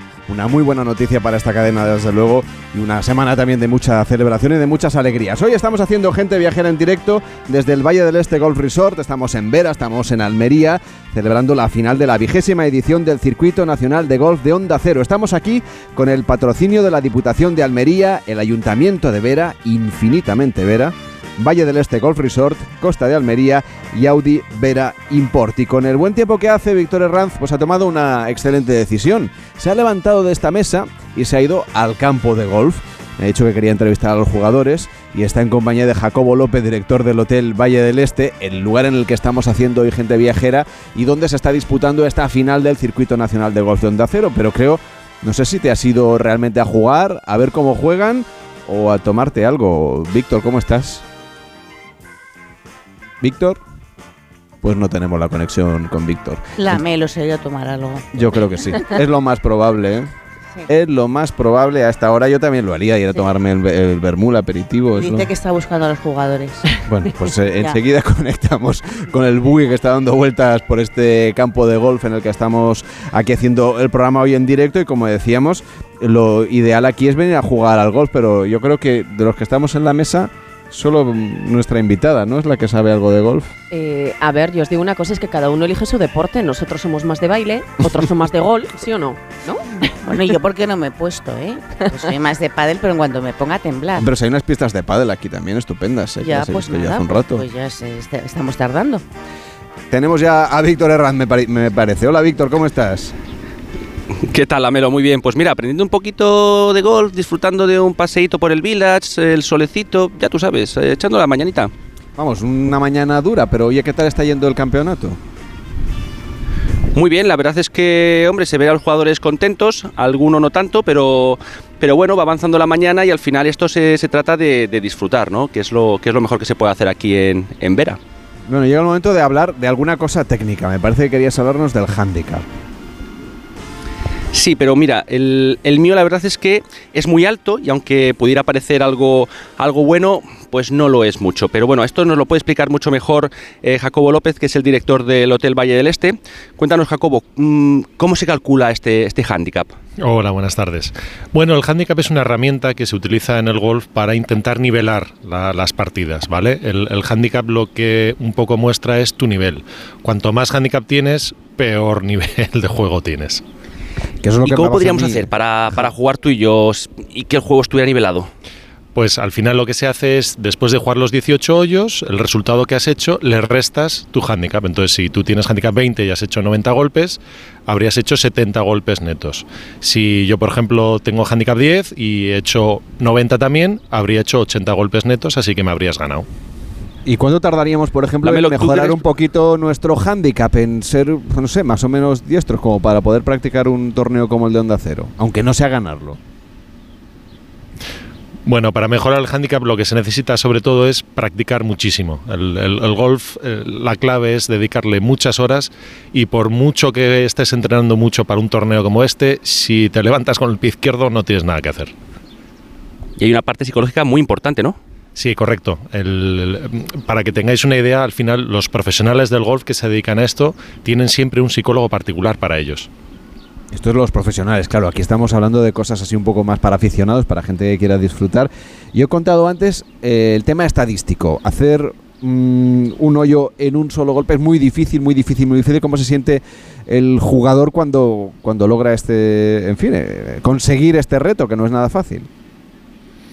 Sí, es, es, es muy difícil. Hay incluso en algunos torneos profesionales en el que solemos ver que el, el que haga un hoyo en uno le dan un coche de, de alta gama, es porque es algo muy complicado. No solo es una cuestión de, de tu nivel de juego, sino que hay una, una, una parte muy importante que es tener buena suerte.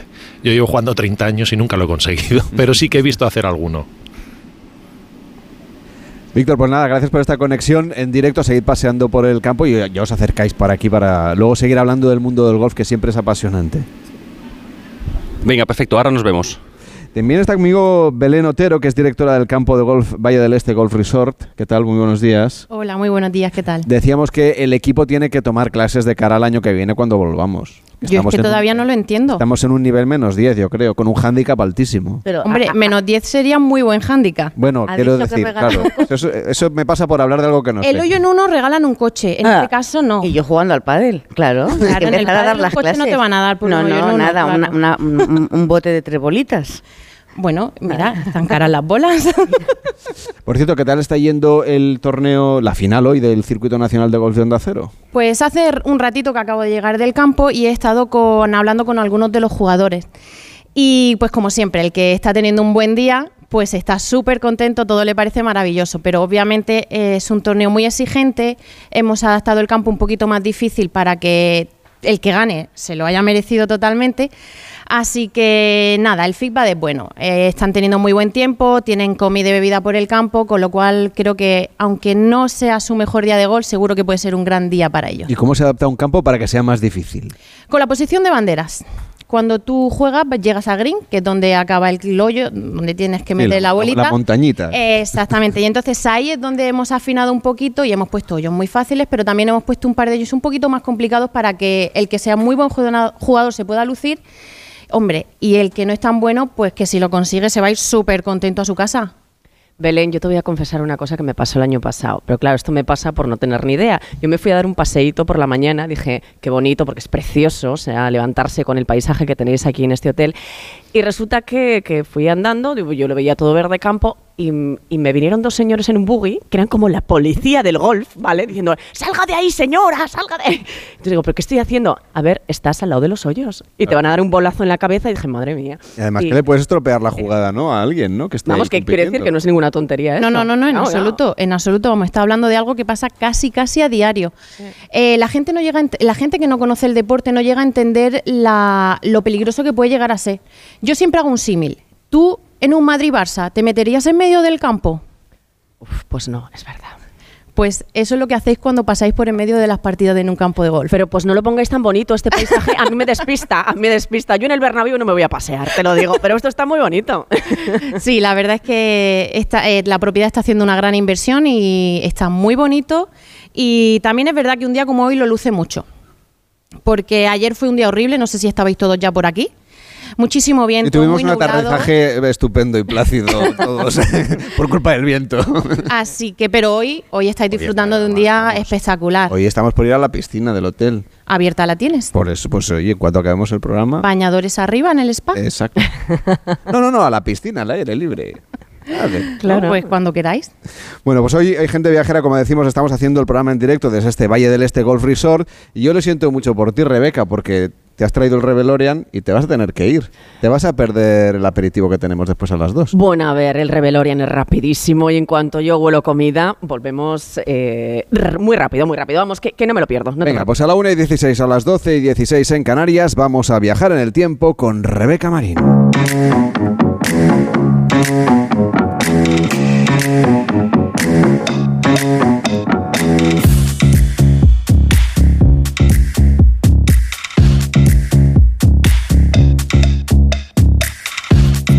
Vas a viajar en el tiempo, pero no te vas a ir muy lejos porque vas a conocer la Almería pretérita. Exacto. Vas a hacer como de arqueóloga. Eh, sí, un poquito, un poquito. Eh, un poco Dora la exploradora, más bien soy yo, eh, te lo digo. a ver, tú sabes que a mí me encanta vivir bien y aquí con este tiempo y en este, en este, en esta época es maravilloso. Pero todavía hubo una época donde se estaba un poquito mejor, porque Almería era la segunda ciudad más importante de España después de Córdoba. Bueno, pues esa Almería musulmana, porque yo me lo merezco, me voy a trasladar. Oye, y supongo que tendrás ya más o menos la ruta, tendrás claro qué es lo que vas a ver.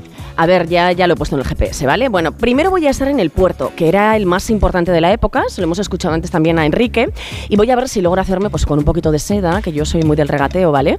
Y era un lujo que se lleva muchísimo. Y luego me voy a ir al meollo de la ciudad, lo que me gusta a mí, al zoco, vamos.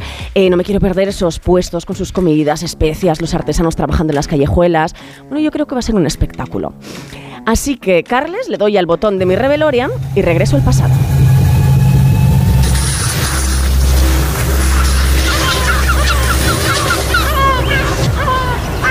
Bueno, aquí tampoco hace mal tiempo, ¿eh? te lo voy a decir.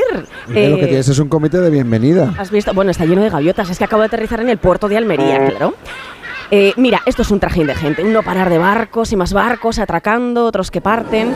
Eh, eh, bueno, mucha gente. Oye, oye, perdona, eh, cuidaditos en empujar, ¿eh? Bueno, casi me llevan por delante. Es que están desembarcando ahora mismo y estoy viendo unas maravillas. Pero antes te voy a poner un poquito en contexto, ¿vale? Estoy en el siglo XI. Eh, hace muy poquito el que mandaba era Abderramán III, que con él digamos pues que el sur de España lo petó. Y como te decía, ahora mismo Almería es la ciudad más influyente de la península, una de las más ricas del mundo islámico. Y aquí en este puerto yo te diría, como dice una amiga mía, que se respiran lereles. ¿eh? Mira, estoy viendo un montón de cajas de madera. Y creo que van llenas, pues, pues lo que te decía, de seda. Eh, a ver si luego en el zoco me hago, pues eso, un regateo bueno y me puedo llevar un poquito. Eh, a ver, eh, bueno, aquí, están. Cuidado con las gaviotas, ¿eh? Pues sí, eh, o que te sea. han oído. Son, son las palomas en realidad, pero Ah, de, son de los puertos. No, no, no, me refiero, tú sabes. Ah, vale, Un vale. poco que nos gustan, ¿no? Como yo no lo veo, que estás tú ahí en el Claro, futuro, yo no sé qué tienes delante. Bueno, pues este puerto es maravilloso. Mira, la uva también se comerciaba mucho en esta época. Uy, a ver. Pues, mira, eh, ¿Qué te están tirando pues, pues a un marinero se le acaba de caer una caja de uvas y, y me parece, uy, me parece que no voy a ser la única que haya visto las uvas. Mira, mira, mira. Aquí van a venir todas las gaviotas, claro. las a, gaviotas a al- merendar. Al acecho, al acecho, al acecho. Oye, también se comerciaba mucho, te he dicho, con seda, con uva y con aceite, que es uno de los productos con, bueno, pues, pues más prestigiosos. Y, y yo te digo que creo que en esta época mm, pues, debe estar un poquito más barato que en nuestros tiempos. Estoy por, por llevar Lo del aceite, poquito- seguro, no lo dudes, maleta. ¿qué te parece? Eh, bueno, como estás viendo, los barcos eh, están zarpando todo el rato. Y para que te hagas una idea, a ver, el almirante de flota que reside en Almería es el, segundo, se me oye, ¿verdad? Que es que eh, ya te digo que esto es un trajín. Es el segundo poder en España. Eh, ¿Esto qué significa? Que tiene a su disposición 300 naves que fondean en este puerto. Eh, bueno, pues como te digo, que es el puerto más importante del califato. ¿Cómo se llama él? If Aimun. Y es el nombre del almirante más grande de Almería. Por cierto, y te lo adelanto, que esto es lo que tiene viajar al pasado y venir del futuro, bueno, pues que, que no le va a ir muy bien, porque Almanzor en muy poquito, el político andalusí, le envenenará envidioso de su poder. Pues ve con cuidado, no te den a ti gato por liebre y sobre todo que no te den las uvas, porque te tenías que ir al zoco. Eh, bueno, ya estoy aquí, ya estoy aquí en el zoco, ya te digo que yo soy rapidísima. Pero esto tampoco... ¿Estás escuchando, no? Yo creo que estás regateando. Ahí están, están, están, claro, están vendiendo, comprando. Es que quiero que os empapéis un poco, ¿eh? de- de- de- del, del- del bullicio que hay aquí. Bueno, no sabes la cantidad de gente que hay, cientos de puestos, te diría yo. Y para llegar, pues tampoco ha sido fácil, porque Almería está llena de callejuelas. Bueno, en realidad esta parte. Te cuento un poco cómo, cómo es la ciudad en la que me encuentro ahora mismo, en este siglo.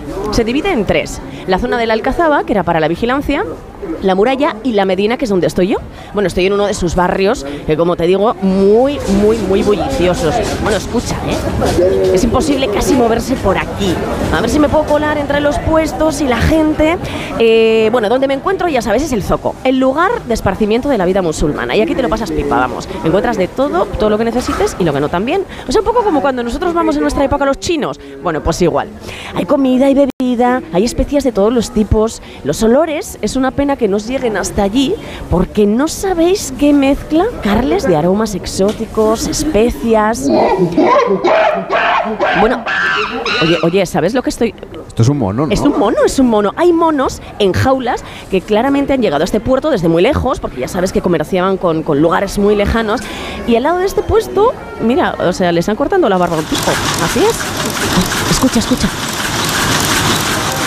Este sonido que estáis escuchando es un telar. Eh, ya sabes que el comercio de la seda, eh, bueno, pues es tal que hay un montón de telares por toda la ciudad de Almería, ¿eh? Y a ver, eh, aquí hay unos señores que están, bueno, eh, eh, a ver, tranquilidad. Mira, ¿estás oyendo? Yo creo que están regateando. Sí, sí, a ver, es que quiero comprarle un poquito de seda. Eh, bueno, no sé si alguien me va a traducir aquí, claro. Yo creo que me está diciendo que un creo que poquito el, más el caro. lenguaje del dinero es universal, Es- ¿eh? Sí, pero no se la voy a conseguir. Ellos eh, se les da muy bien, mejor que a mí, ¿eh? Por cierto, oye, me estoy sintiendo un poquito observada hablando con este señor porque hay un señor que no me quita ojo. Ah. Eh, a ver, ¿qui- ¿pero quién es este? Ah, mira, me acaban de decir que es un almotacén. Estoy en el telar, como ves. Bueno, eh, ¿y quién es el almotacén? Bueno, pues este almotacén es uno de los subordinados de otro señor que se llama Zabazoque. Y es el funcionario público que vigila todo lo que se compra y vende aquí en este zoco. Entonces manda a estos señores para vigilar pues todas las transacciones que hay, ¿no? Eh, Carles, uy, uy, Carles, eh, yo, ¿qué ha pasado aquí? No sé, yo oigo un poco de barullo. Uy, Bueno, bueno, bueno, Oye, ¿tú dónde vas siempre jaleo, eh? Acaban de robar en un puesto, acaban de robar un puesto. Claro, yo decía, he visto salir corriendo a un joven y, y, madre mía, están teniendo una bronca la que se está liando. Claro, a ver, este funcionario y su gente están para evitar estas cosas. Y bueno, pues digamos que no lo han evitado mucho, ¿no? Eh, uy, mira, escucha.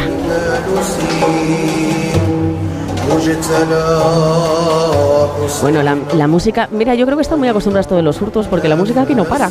Eh, oye, que igual me quedo un ratito más, Me ¿no? parece estupendo, ¿eh? Yo creo que te puedes quedar ahí descansándote. Te está esperando el spa del hotel. Yo vendría a una hora prudente para poderlo disfrutar. Creo que cierra a las 8. Venga, vale. Y además mañana te espera Jaime Cantizano. Venga, bueno, y el aperitivo, ¿eh? Exacto, pues el aperitivo no se te lo vas a perder. Y ustedes decirles que hoy en día, donde se encuentra Rebeca, el Zoco, el Zoco antiguo, pues hoy en día es la Plaza de la Constitución, o también conocida como la Plaza Vieja. Y lo que era el aljibe, hoy son los actuales barrios de La Chanca. Estamos, por supuesto, en Almería, con sus pintorescas casas, su pescadería, que ustedes no se pueden perder. Un viaje en el tiempo hoy con Rebeca Marín, aquí en Gente Viajera. Hacemos una pausa, ponemos cuatro anuncios y recorremos la provincia de Almería y su naturaleza. En Onda Cero, gente viajera, Carlas Lamelo. Esta Navidad ahorra eligiendo segunda unidad al 70% de descuento en más de 2.000 productos.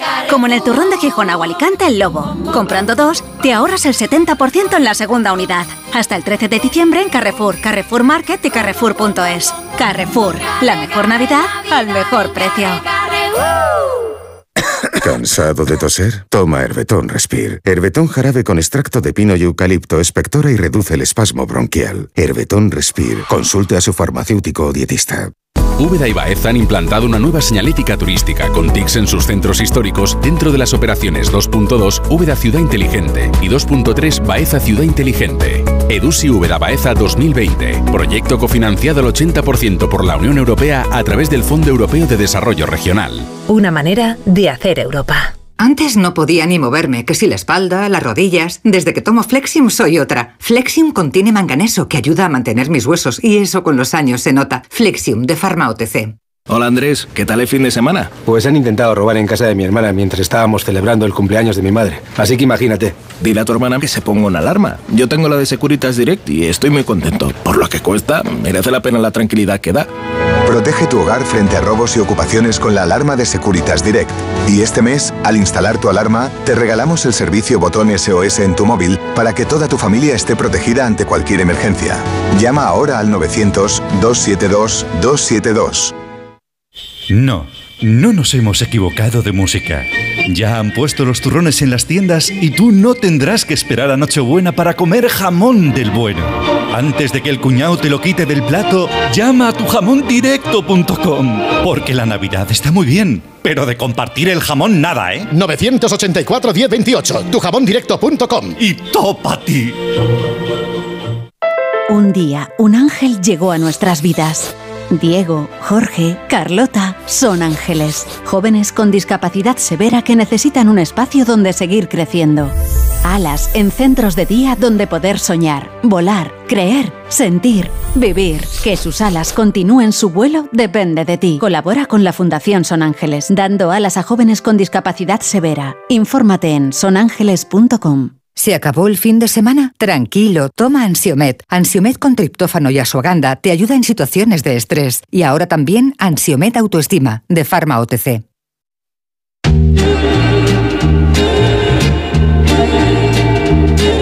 Gente Viajera, el programa de viajes de Onda Cero con Carlas Lamelo.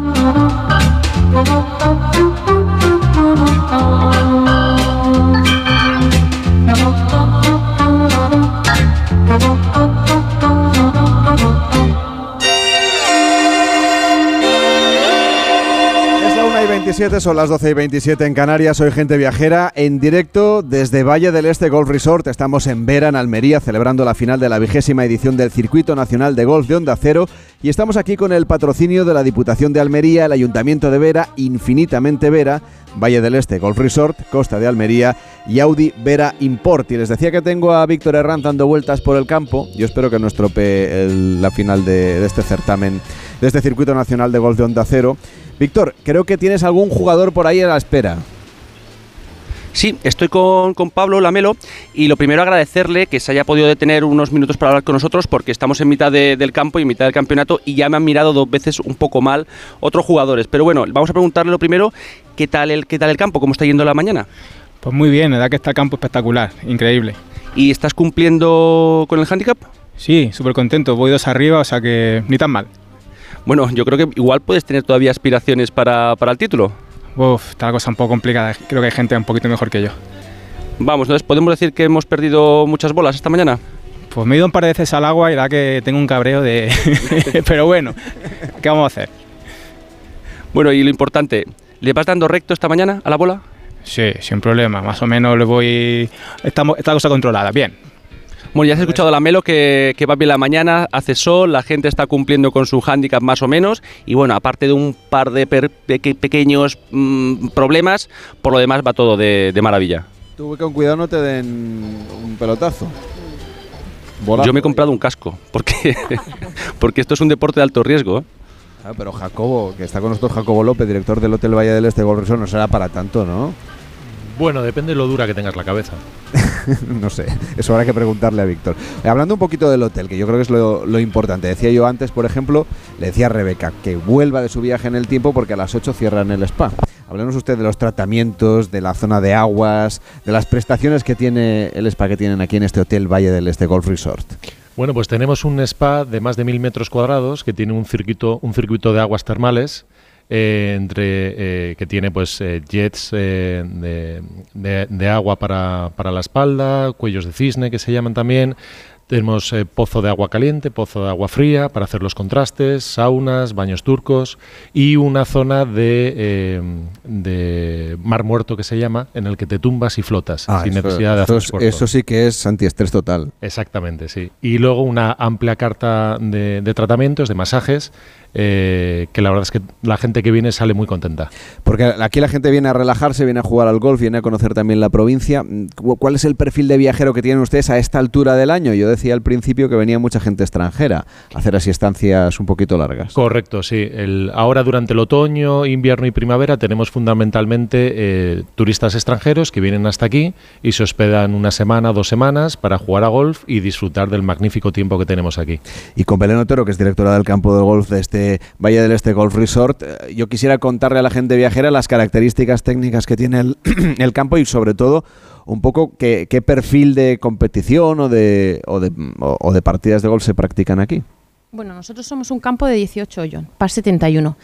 Y la verdad es que eh, siempre ha sido un campo muy técnico porque las calles son a lo mejor un poco más estrechas de lo que, estrechas de lo que la gente está acostumbrado, pero hemos creado el ambiente del principiante.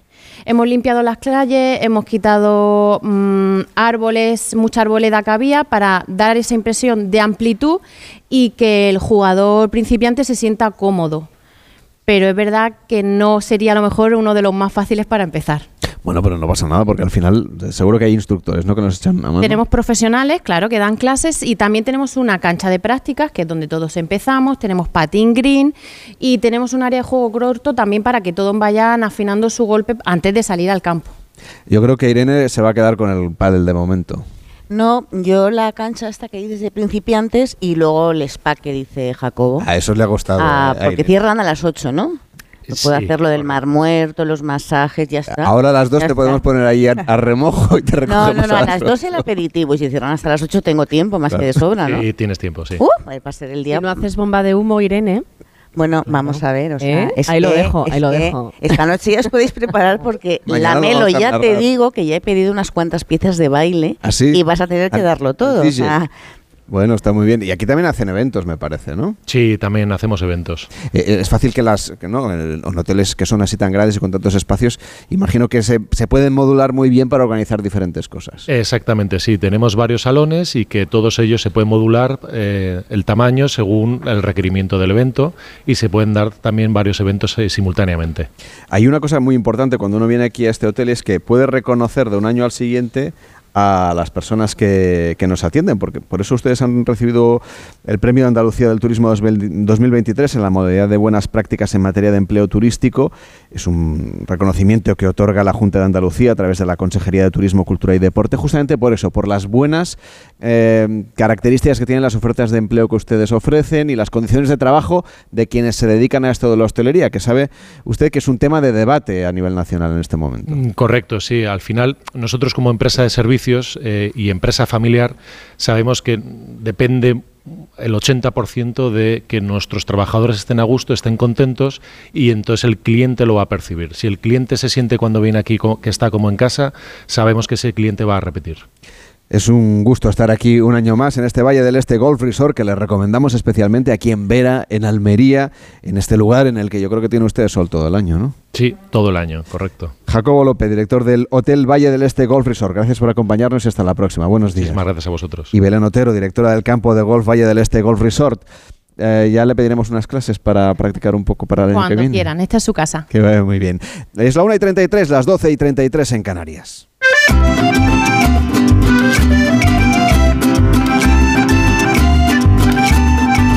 Carlas Lamelo, gente viajera.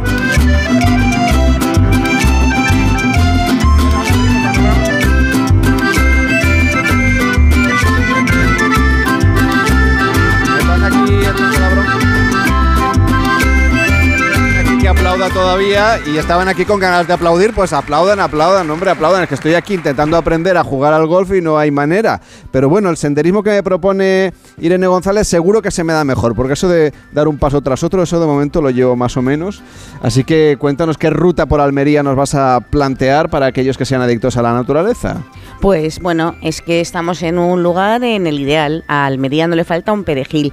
Es un destino que para mí fue un amor a primera vista. Es ideal para disfrutar actividades por mar, por tierra, por cuevas y casi por el cielo. Y todo esto en muy pocos kilómetros, la Melo.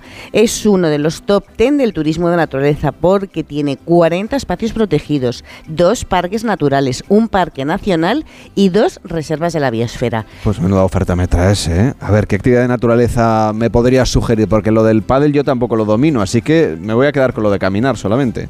No, bueno, hay más cosas. Espera, espera. Eh, eh, toma nota porque conociéndote vas a querer practicarlas todas. Yo, como soy muy de agua y tú más, que te he visto nadar algunas millas desde el barco hasta la orilla. Soy un poco pez. No, no, no. lo- lo- en, en otras cosas vale, pero esto lo hiciste fenomenal. Nos vamos de inmersión por este maravilloso Mediterráneo. Aquí hay tres grandes áreas para bucear, donde para mí la joya de la corona es el Parque Natural eh, Cabo de Gata Níjar, que fue el primero de toda Andalucía en contar con protección marina. Y, y que es todo un tesoro de la naturaleza. También podemos por sus, mm, bucear por las praderas de Posidonia, a- en Roquetas de Mar y terminar en los sorprendentes fondos que van desde Vera, donde estamos ahora mismo, hasta San Juan de los Terreros. Irene, cuéntame, ese entorno que rodea al cabo de Gata Níjar, que a ti te gusta tanto, ¿por qué es uno de tus preferidos de España? Pues mira, Lamelo, porque es bellísimo y único. Antes de llegar al cabo, para mí es imprescindible parar en San Miguel del Cabo de Gata. Es un pueblo de tradición pesquera y un poquito después también hay que parar en Almadraba, que es llamada Las Salinas por sus ricos saladares. Aquí desde siempre los fenicios, los cartagineses y los romanos hacían salazones. En las salinas hay dos observatorios ornitológicos para ver cientos de flamencos rosados, ánades reales y garzas. Eh, pasados los miradores está la pequeña iglesia de las salinas y las casitas donde vivían los salineros. Es un paisaje, bueno, pues que a mí me fascina. Mira, imagínate una larguísima playa a un lado de la carretera, unas salinas con flamencos al otro lado y al fondo una sierra oscura volcánica. Mm, Desde estas idílicas playas partieron sultanes cargados de riquezas. Han sido inspiración de poetas y, bueno, como nos ha contado Pablo, eh, aquí se han rodado escenario de míticas eh, películas. Eh, recomiendo subir a la colina de las Ágatas porque está el Faro del Cabo, que se construyó a mediados del 19 sobre el castillo de San Francisco de Paula. Y a los pies está el arrecife de las Sirenas, que se llama así porque las focas monje que vivieron aquí hasta mediados del 20 emitían un sonido muy extraño que los pescadores confundían con el, con el canto de las sirenas. Oye, de focas a sirenas hay un, hay un buen trecho, de todas maneras, ¿no? Bueno, pero hacían un ruido un poquito similar. Es la historia. Bueno, Irene, te cuento que la semana que viene en el programa vamos a hablar de Julio Verne, de su viaje al centro de la Tierra, que es una experiencia que de alguna manera también podemos vivir aquí en Almería. Pues sí, es que casi estamos en el epicentro del corazón de la Tierra. Para mí, uno de los grandes tesoros naturales del mundo está aquí en Almería y es la Gran Geoda de Pulpí. Que los oyentes tomen nota porque en Pulpí, muy cerquita de San Juan de los Terreros, está la geoda visitable más grande del mundo, eh, que yo creo que es el foco del turismo de naturaleza internacional. La Gran Geoda de Pulpí es un fenómeno único en el planeta por sus dimensiones, por su perfección y por la transparencia de sus cristales, que miden casi dos metros, imagínate. No, no, si estuvimos el año pasado visitándola. Sí, sí, bueno, Así que es este que- programa ya hace unas cuantas temporadas también desde ahí. Sí, sí, es que, es que bueno, es, es- es- es impresionante porque en el interior del pozo de hierro y plomo, que fíjate qué nombre tienes, a mí me encanta, quien tal pensara, a, a 60 metros de profundidad se encontró esta joya natural que tiene más de 8 metros de largo y casi 2 de ancho y de alto. Y en su interior, para que los oyentes se hagan una idea, caben hasta 10 personas. Eh, efectivamente, hicimos el programa desde allí y, bueno, que tome nota porque más que recomendable. Y otro sitio en el centro de la Tierra que nuestros oyentes también tienen que visitar son las cuevas de Sorbas, que es otro de los parajes subterráneos más impresionantes del mundo. Está cerca del desierto de Tabernas y bueno, que, es, que como ya sabemos todos es el espacio más árido de Europa. Sus formaciones kársticas están llenas de espejos, de minerales, de estalactitas, bueno, mm, mm, mm, formados por el agua y por el tiempo. Un tiempo que se remonta a millones de años, cuando el Mediterráneo cubría Almería y cuando se retiró dejó estos depósitos naturales de yeso. En las cuevas de Sorbas hay más de mil cavidades que están conectadas entre sí y aquí destacan, bueno, pues la cueva del agua que tiene 8 kilómetros nada más y nada menos que de longitud y la cueva de la Corvadura que es la más profunda con 120 metros. Mm, Yo la recomiendo porque además son una mezcla entre naturaleza y aventura, donde escalar, gatear y arrastrarse por estas galerías subterráneas es una experiencia fascinante, eso sí, no apta para los que sufren claustrofobia. Que no es mi caso, así que no te preocupes. Pues ya está, Yo, ya, es que ya te he apuntado también. eh, gateando, gatear se me da bien, ¿ves? Ya, pues mira, es que cosa ya- puedo hacer. Eh, Lo que también se me da bien es ir por las vías verdes, porque claro, de- del trazado del ferrocarril que había antes, hemos hablado de lo importante que será la llegada del AVE aquí dentro de unos años. Pues bien, del viejo ferrocarril hay vías verdes y eso es un sendero estupendo porque son planitos, normalmente tienen muy poco desnivel. La melo es que no das puntadas sin hilo, porque está totalmente desconectado el ferrocarril y las vías verdes. La importancia del tren en el auge de la minería ha hecho que Almería tenga dos interesantes vías verdes, que son una gran opción para senderistas, que, bueno, también es importante, pueden empaparse del pasado minero de la provincia. Una es la vía verde de la Almanzora, que es un antiguo trazado del ferrocarril eh, Guadix-Almendricos, que se puede recorrer a pie, en bicicleta o a caballo. Tiene unos 12 kilómetros y, y a través de este recorrido puedes ver antiguos cargaderos de hierro abandonados. Y otra que es preciosa es la vía verde de Lucainena de las Torres, que está en la comarca Sierra de Filabres, que te advierto que la Sierra de Filabres da mucho de sí. ¿eh? Y esta aprovecha un tramo del ferrocarril que unía esta localidad con el núcleo costero de Aguamarga, en pleno parque natural Cabo de Gata Níjar, que a mí tanto me gusta. De este antiguo tren minero se ha heredado uno de los paisajes más auténticos por el interior almeriense. Tiene casi 16 kilómetros planitos que se pueden hacer igualmente en bici, a caballo, a pie. Y algo importante, es accesible para personas pues con algún tipo de dificultad de movilidad. Irene. Quiero que me lleves al desierto, para los que buscan turismo de naturaleza, un desierto que parece el contrapunto al Cabo de Gata. Pues sí, la Melo es un contrapunto fantástico, porque el desierto de Tabernas es el único desierto que existe en Europa. Tiene casi 300 kilómetros cuadrados entre las sierras de los Filabres, que es la que te decía que da mucho de sí, y a la milla, una, y una temperatura media de 18 grados, aunque también te digo que en verano puede superar los 50. Y el encanto de todo esto es que está a tan solo 30 kilómetros de la playa. Mm, como nos ha contado Pablo, ha sido escenario de cientos de películas y bueno, hay unos parques temáticos que son muy divertidos mm, de, sobre el viejo este. Pero lo que no todo el mundo sabe es que este desierto y su entorno se puede recorrer en bici, una actividad que no se puede hacer mm, de este estilo en ninguna parte de Europa. La más famosa es la llamada Ruta del Desierto, porque lo atraviesa a través de ramblas y pistas de tierra. Otra que es más clásica es la de tabernas, Peñón de Turrillas, Lucainena de las Torres y Tabernas. Es un poquito larga, tiene 52 kilómetros. Y otro recorrido para ciclistas es el de Gergal, Calar Alto, Aulago, Gergal más larga que la anterior con 58 y que asciende a más de 2.200 metros, mm, justo donde se encuentra el Observatorio Astronómico de Calar Alto pero también te digo que estas eh, solo son aptas para intrépidos, ¿eh, Lamelo? Y esto de cara al alto creo que tienes algo que contarme. Pues, eh, pues no, no te voy a contar ¿Cómo nada. que no? No, no. Lo de las estrellas, ¿no? Nada, nada, porque esto mm, mm, es que solo por el cielo que tiene Almería, que es el más limpio de Europa, hay que venir a, a la provincia, ¿no?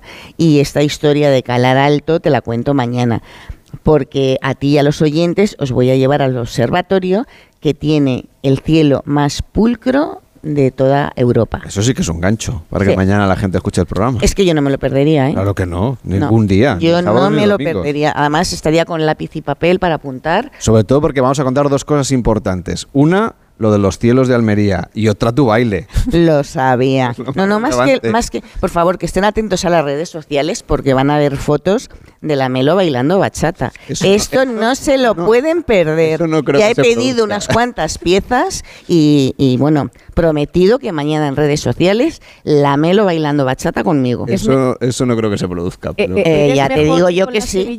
Mira, ya ha vuelto de, ya ha vuelto del viaje en el tiempo. Joder, qué rápido. Estoy aquí, ya aparca el Revelorian, pero he escuchado bachata y he dicho, uy, que digo que si se te da mejor la melo que las sevillanas, o estás en el medio. no te preocupes. Igual de mal, se me da igual de Que mal. nadie se preocupe porque acabamos el programa y tiene tiempo hasta las 10 de la noche para unos pasitos. Un, dos, tres, tac. Un, dos, tres, tac. Venga, un fuerte aplauso para así ya matamos el tema. Hacemos una pausa en Gente Viajera y a la vuelta les vamos a hablar de gastronomía aquí en la provincia de Almería. Gente Viajera, el programa de viajes de Onda Cero con Carlas Lamelo. Disfruta de la Navidad en familia con más de 500 pequeños productores de alimentos de Madrid, cuyo esfuerzo y trabajo diario llevan a tu despensa productos de gran calidad y cercanía. Porque en Navidad lo que quieres es celebrar con los tuyos. Hazlo con Alimentos M Producto Certificado. Sabores que despiertan tus sentidos y se convierten en un me gusta. Comunidad de Madrid. Onda Cero.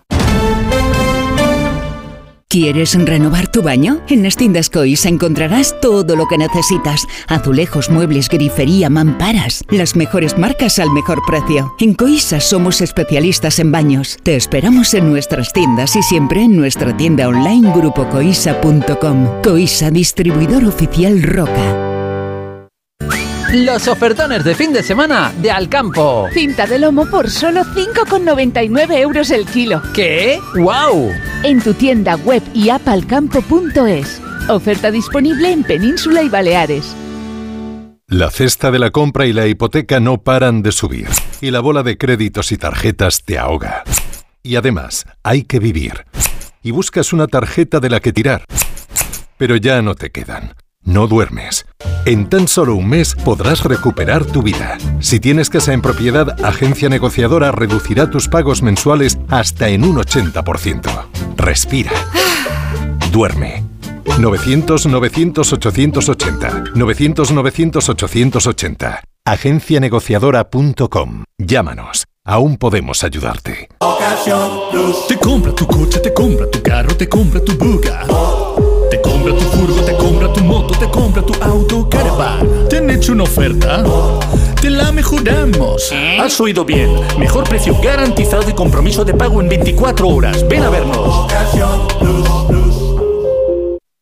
El manantial de los sueños, el origen de la Navidad, donde los sueños y la magia se hacen realidad. Ven con tus amigos o familia y descubre los reinos fantásticos que aquí conviven. La rebelión de los elfos ha comenzado. Te esperamos en el Real Jardín Botánico Alfonso XIII, Universidad Complutense de Madrid. Más información en elorigendelanavidad.com. Disfruta de la Navidad en familia con más de 500 pequeños productores de alimentos de Madrid, cuyo esfuerzo y trabajo diario llevan a tu despensa productos de gran calidad y cercanía. Porque en Navidad lo que quieres es celebrar con los tuyos, hazlo con Alimentos M Producto Certificado. Sabores que despiertan tus sentidos y se convierten en un me gusta. Comunidad de Madrid. Onda Cero.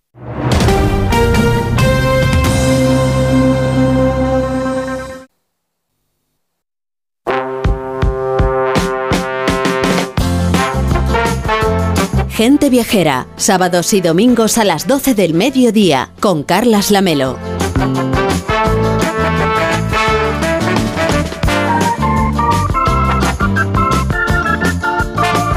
Como se acerca la hora de comer, pues les vamos a hablar de la gastronomía almeriense, que es bien conocida dentro de la provincia, pero aquellos que no son asiduos a esta tierra es necesario explicarles ciertas distinciones que nos ayuden a reconocer el buen producto que aquí se da siempre por descontado y asegurarnos de que lo que comemos y compramos pues viene de donde realmente dicen, en las condiciones ideales de esos productos que son auténticamente de Almería. Víctor Herranz se ha bajado del buggy, ha dejado el campo de golf y ahora se va a carretar tomates. Hombre, es que el deporte está muy bien, pero está mucho mejor comer. Y como vais siendo la hora, pues me he ido acercando aquí al Village. He dicho yo por si acaso sirven aquí algo de comer en el programa. Y alguna cata que me parece que... Algo tenemos, sí. Para, para, para, ponerle un punto dulce al final de gente viajera hoy. Desde luego, y es que además aquí en Almería, pues los productos son una garantía de calidad por esos factores humanos, artesanales, naturales, eh, por sus denominaciones de origen, que son ese certificado, esos sellos de calidad que, que nos hablan de, la provincia, de sus nuevos productos, de, ese cariño que le ponen, de esas materias primas, de esas, bueno, pues esa calidad única que hace pues, productos con unas específicas eh, cualidades inigualables. Y por cierto, aquí son productos que nutren fogones nuestros, de nuestro país, pero también de otros lugares, de Alemania, de Bélgica, de Holanda, de Japón y hasta de México. Ahí pasean con orgullo el nombre de Vera y sus productos gastronómicos por todo el mundo. Exactamente, es que ese es su objetivo, ¿no? El de los veratenses, el que la calidad, que el trabajo, el, su tierra, pues que al final sea una cosa de exportación internacional y sobre todo la tradición que les une. Y está con nosotros Antonio Carmona, que es chef del restaurante Terraza Carbona. ¿Cómo está? Muy buenos días. ¿Qué tal? Muy buenos días. Decía yo que tal? este restaurante Terraza Carmona es lo que tenemos que, que visitar cuando vengamos aquí. Es, es, una oferta gastronómica que ya les viene de familia. Pues sí, la verdad es que mmm, Terraza Carmona es un negocio totalmente familiar, que llevamos ya tres generaciones. De hecho, el año pasado eh, fue nuestro 75 aniversario. Se inauguró en 1947 mi abuelo y bueno, donde nosotros siempre pues, hemos querido reflejar esa tradición, esa cocina de, de siempre, pero bueno, la cocina tradicional, la cocina de vanguardia, el- los productos de cercanía, de kilómetro cero, nuestro mar que tenemos aquí al lado, nuestros pescados y mariscos, nuestra sierra de los filabres que tenemos también, nuestros corderos, nuestros cabritos, todo eso hace que eh, nuestra cocina sea muy rica y variada y entonces podamos darle a nuestros clientes a elegir pues una serie de platos de los más significativos y de los más emblemáticos de, de- de la zona de Almería, de Vera concretamente y del Levante almeriense. Claro, lo que sabemos es que usted además es un gran viajero, o sea que mejor invitado para hablar de gastronomía que en Gente Viajera hoy desde Vera no podíamos tener. Pues hemos estado ya, eh, hemos representado eh, Almería, España, Andalucía en diferentes países, es cierto. Hemos estado en Tokio, en- hemos estado en Berlín, en Holanda, en México, en Ámsterdam. eh, todo eso pues, también ha sido a través de la Junta de Andalucía, a través de Turismo Andaluz, eh, también de, de, de y también de, de- España, Tour España. Entonces, todo eso ha hecho que nuestra cocina se enriqueza, se enriquezca con, con toda esta eh, serie de productos que hemos ido investigando y hemos ido conociendo en otros países. Eso no quita que nosotros tengamos nuestras raíces, tengamos nuestra cocina de siempre, y es la que siempre defenderemos, la cocina tradicional con su evolución y con los productos de, de temporada, como decimos siempre. Pero bueno, nosotros hemos tenido esa suerte y de verdad que con orgullo siempre hemos representado nuestra cocina en todo el mundo. Señor Carmona, y ahora con la campaña de Navidad en ciernes, ¿están preparando menús especiales para estas fechas? Sí, sí, bueno, estas navidades eh, tenemos todo prácticamente completo ya. Eh, tenemos diferentes menús eh, para que puedan elegir, donde siempre pues intentamos poner, eh, llegando a esta época del año, hacer una variación en la carta para incorporar otros platos que en, en otras épocas del año no tenemos. Es decir, a lo mejor utilizamos productos de caza, como puede ser la perdiz, ciervo, eh, corzo. Utilizamos otras recetas tradicionales, como es el ajo colorado, que hacemos siempre en Nochebuena, aquí en Vera, eh, calamares rellenos, unos cabritos, eh, al ajillo, al ajo cabañil, porque la cocina de, de Terraza Carmona y la cocina de, de Vera y de Levante Almeriense es una cocina en la que lo más emblemático es la olla de trigo, el ajo colorado, los gurullos con conejo, el caldo pimentón, el guiso de pelotas, en fin, las cojaderas de pescado, de, de jibia, eh, en fin, hay muchísimos platos en los que eh, siempre representamos nuestra, nuestros productos de cercanía y todo eso si sumamos también eh, el postre como la tarta borracha de los padres mismos del convento de la Victoria de aquí de Vera o un bizcocho de dátiles porque ya que dicen y decimos todos que Almería es el jardín del desierto, pues una forma de identificarlo sería utilizando esos productos, los higos, los, dátiles, y todo esto pues nos hace que podamos confeccionar diferentes menús que a todos nuestros clientes pues les suele agradar y para nosotros es una satisfacción. Eh, Antonio, hola, buenas tardes, soy Irene. Y Buenas esa, tardes. eh, esa ensalada asá de pimientos tricolor y tomates del ejido, o esos cachitos de tomate almeriense con indicación geográfica protegida la cañada, o ese caldo pimentón con albacoras, o, o, bueno, las modernas algas de mar y rodajitas de cigalas salteadas, mm, ¿cómo están? ¿Qué, qué, ¿Cómo se van a chupar los dedos los clientes cuando vayamos? Porque vamos a ir mm, Sí, en breve, no bueno, sé si son- dentro de un rato. Es cierto que todos esos platos lo incorporamos siempre en temporada. El tomate eh, de la cañada lo tenemos todo el año, pero luego el tomate rafa empieza ahora. Eh, la ensalada asada, claro, la ensalada asada, pues también utilizamos eh, los productos de nuestra huerta. Eh, tenemos uno, la zona del poniente, eh, tenemos un invernadero donde es una agricultura sostenible, eh, que cuidadosa con la biodiversidad, eh, y todo esto hace que también esos invernaderos nos den productos como los pimientos, los tomates, las berenjenas, y con todo esto podemos hacer diferentes platos como esta ensalada asada de tricolor, de pimiento tricolor, bueno, el caldo pimentón es un emblema de, de nuestra de nuestra cocina. Eh, se llama también caldo quemado en algunos sitios cuando lleva sofrito y un un plato de pescadores en los que eh, se utilizaba pues pescado azul, eh, boquerón, caballa, jureles y en fin, son todos platos que intentamos utilizar también, hacerlos realmente con, con- en época de temporada y siempre pues intentando que los productos sean de máxima calidad. Y eso, como he dicho anteriormente, tres generaciones pues hacen que uno vaya puliendo y mimando y cuidando todo lo que hacen en la cocina y junto con todo mi equipo de cocina, porque no hay que olvidar que Terraza Carmona tiene mm, 50 trabajadores y 14 de ellos están en la cocina conmigo. Entonces, todo eso hay que hay que también ponerlo en valor y agradecerles que el equipo de cocina pues haga que todo esto sea posible. Y además no tiene pérdida, no se lo pierdan ustedes porque está en la calle del Mar número uno, así que es fácil de encontrar, está en Vera, está en Almería, se llama Restaurante Terraza Carmona y su chef es Antonio Carmona y ha estado hoy con nosotros. Que vaya bien y hasta la próxima, buenos días. Muchísimas gracias, muy buenos días a todos. Ahora quiero saludar a Paqui Pérez, que es propietaria de Encanto de Miel y que nos va a hablar de que ya se dedica desde hace 15 años al corte, envasado y etiquetado de la miel cruda de Almería. Hola Paqui, ¿cómo está? Buenos días.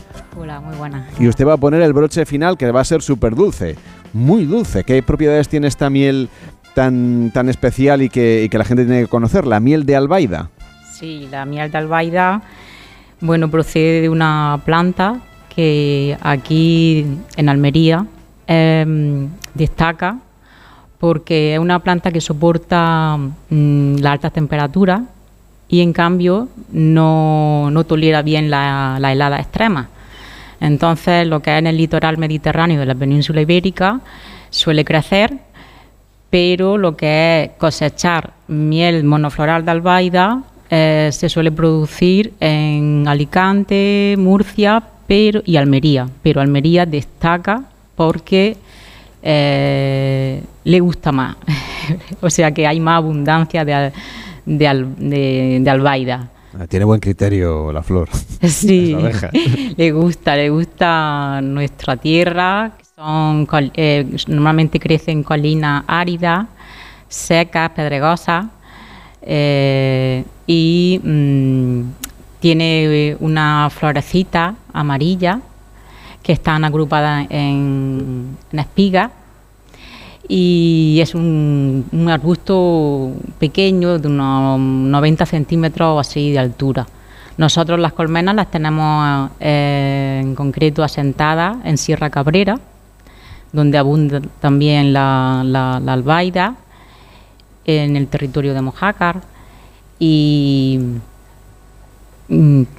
Paqui, y es un complemento saludable, ideal para postres, ideal para los niños, ideal, bueno, pues para tenerlo en la despensa, ¿no? Para los desayunos. Yo, mm, si me pasas el bote, casi que... eh, Cuidado que se lo lleva, No sé, lleva. la melo- Como el aceite. La melo, ¿sabes lo que pasa? Que es que lo de las catas... Inés que está haciendo una estás- alacena es- a costa de gente viajera que no les cuento. ¿sabes? Sí, luego para cu- cuando venís en Navidades. luego. Claro, por eso tiene bolsos tan grandes. ¿Por qué llevas bolsos grandes, claro. Irene? Eh, A ver, haz una cata en directo, venga. Vamos a probar vamos, eh, esta vamos. miel. ¿Qué propiedades tiene? Porque creo que en 15 minutos llega al torrente sanguíneo, ¿no? Sí, eh, la miel eh, es un carbohidrato de alto valor energético y Verás, tú le va a dar al palo de golf Mm. con La- una energía. Oye, qué rica, ¿eh? Qué rica. para los deportistas y los niños por ahí por la mañana al cole y también despiertos es fenomenal por eso. Porque las abejas, en el proceso de convertir el néctar en miel, les aporta unas enzimas digestivas, que es la, es la invertasa, y eh, descompone eh, la sacarosa en glucosa y fructosa. Eso lo que hace es que sea muy fácil asimilable, de asimilar y de digerir, y no tenga nuestro sistema No, a, mí, a mí no me digestivo- energía, ya tengo bastante. No necesito más. No necesito más. Doy fe, doy fe. Que tú, eres, tú eres muy de miel, Víctor. De momento no, porque tengo que despedir el pasado programa, palito, pero ahora en ¿eh? cuanto el bote. acabe ya verás tú, porque hoy hemos hecho gente viajera desde el Valle del Este Golf Resort en Vera. Ahora llega Noticias fin de semana con Juan Diego Guerrero. Está a puntito de acabar este primer circuito nacional de golf de Onda Cero. Mañana volveremos a estar aquí para hacer toda la programación de la mañana. Estará Jaime Cantizano y todo su equipo. Estará también el equipo de gente viajera y les iremos contando qué tal se nos ha dado la noche. Ahora con esta miel vais a bailar, vamos. ya, yo- ya te está esperando el profesor de bachata, ¿eh? Ya voy. te pica algo y venga, ya. Y miel tira- cruda, ¿eh? Tira para la cruda. clase. Ahora disfrutar de la provincia de Almería y a los demás que tengan una feliz tarde de sábado. Hasta mañana.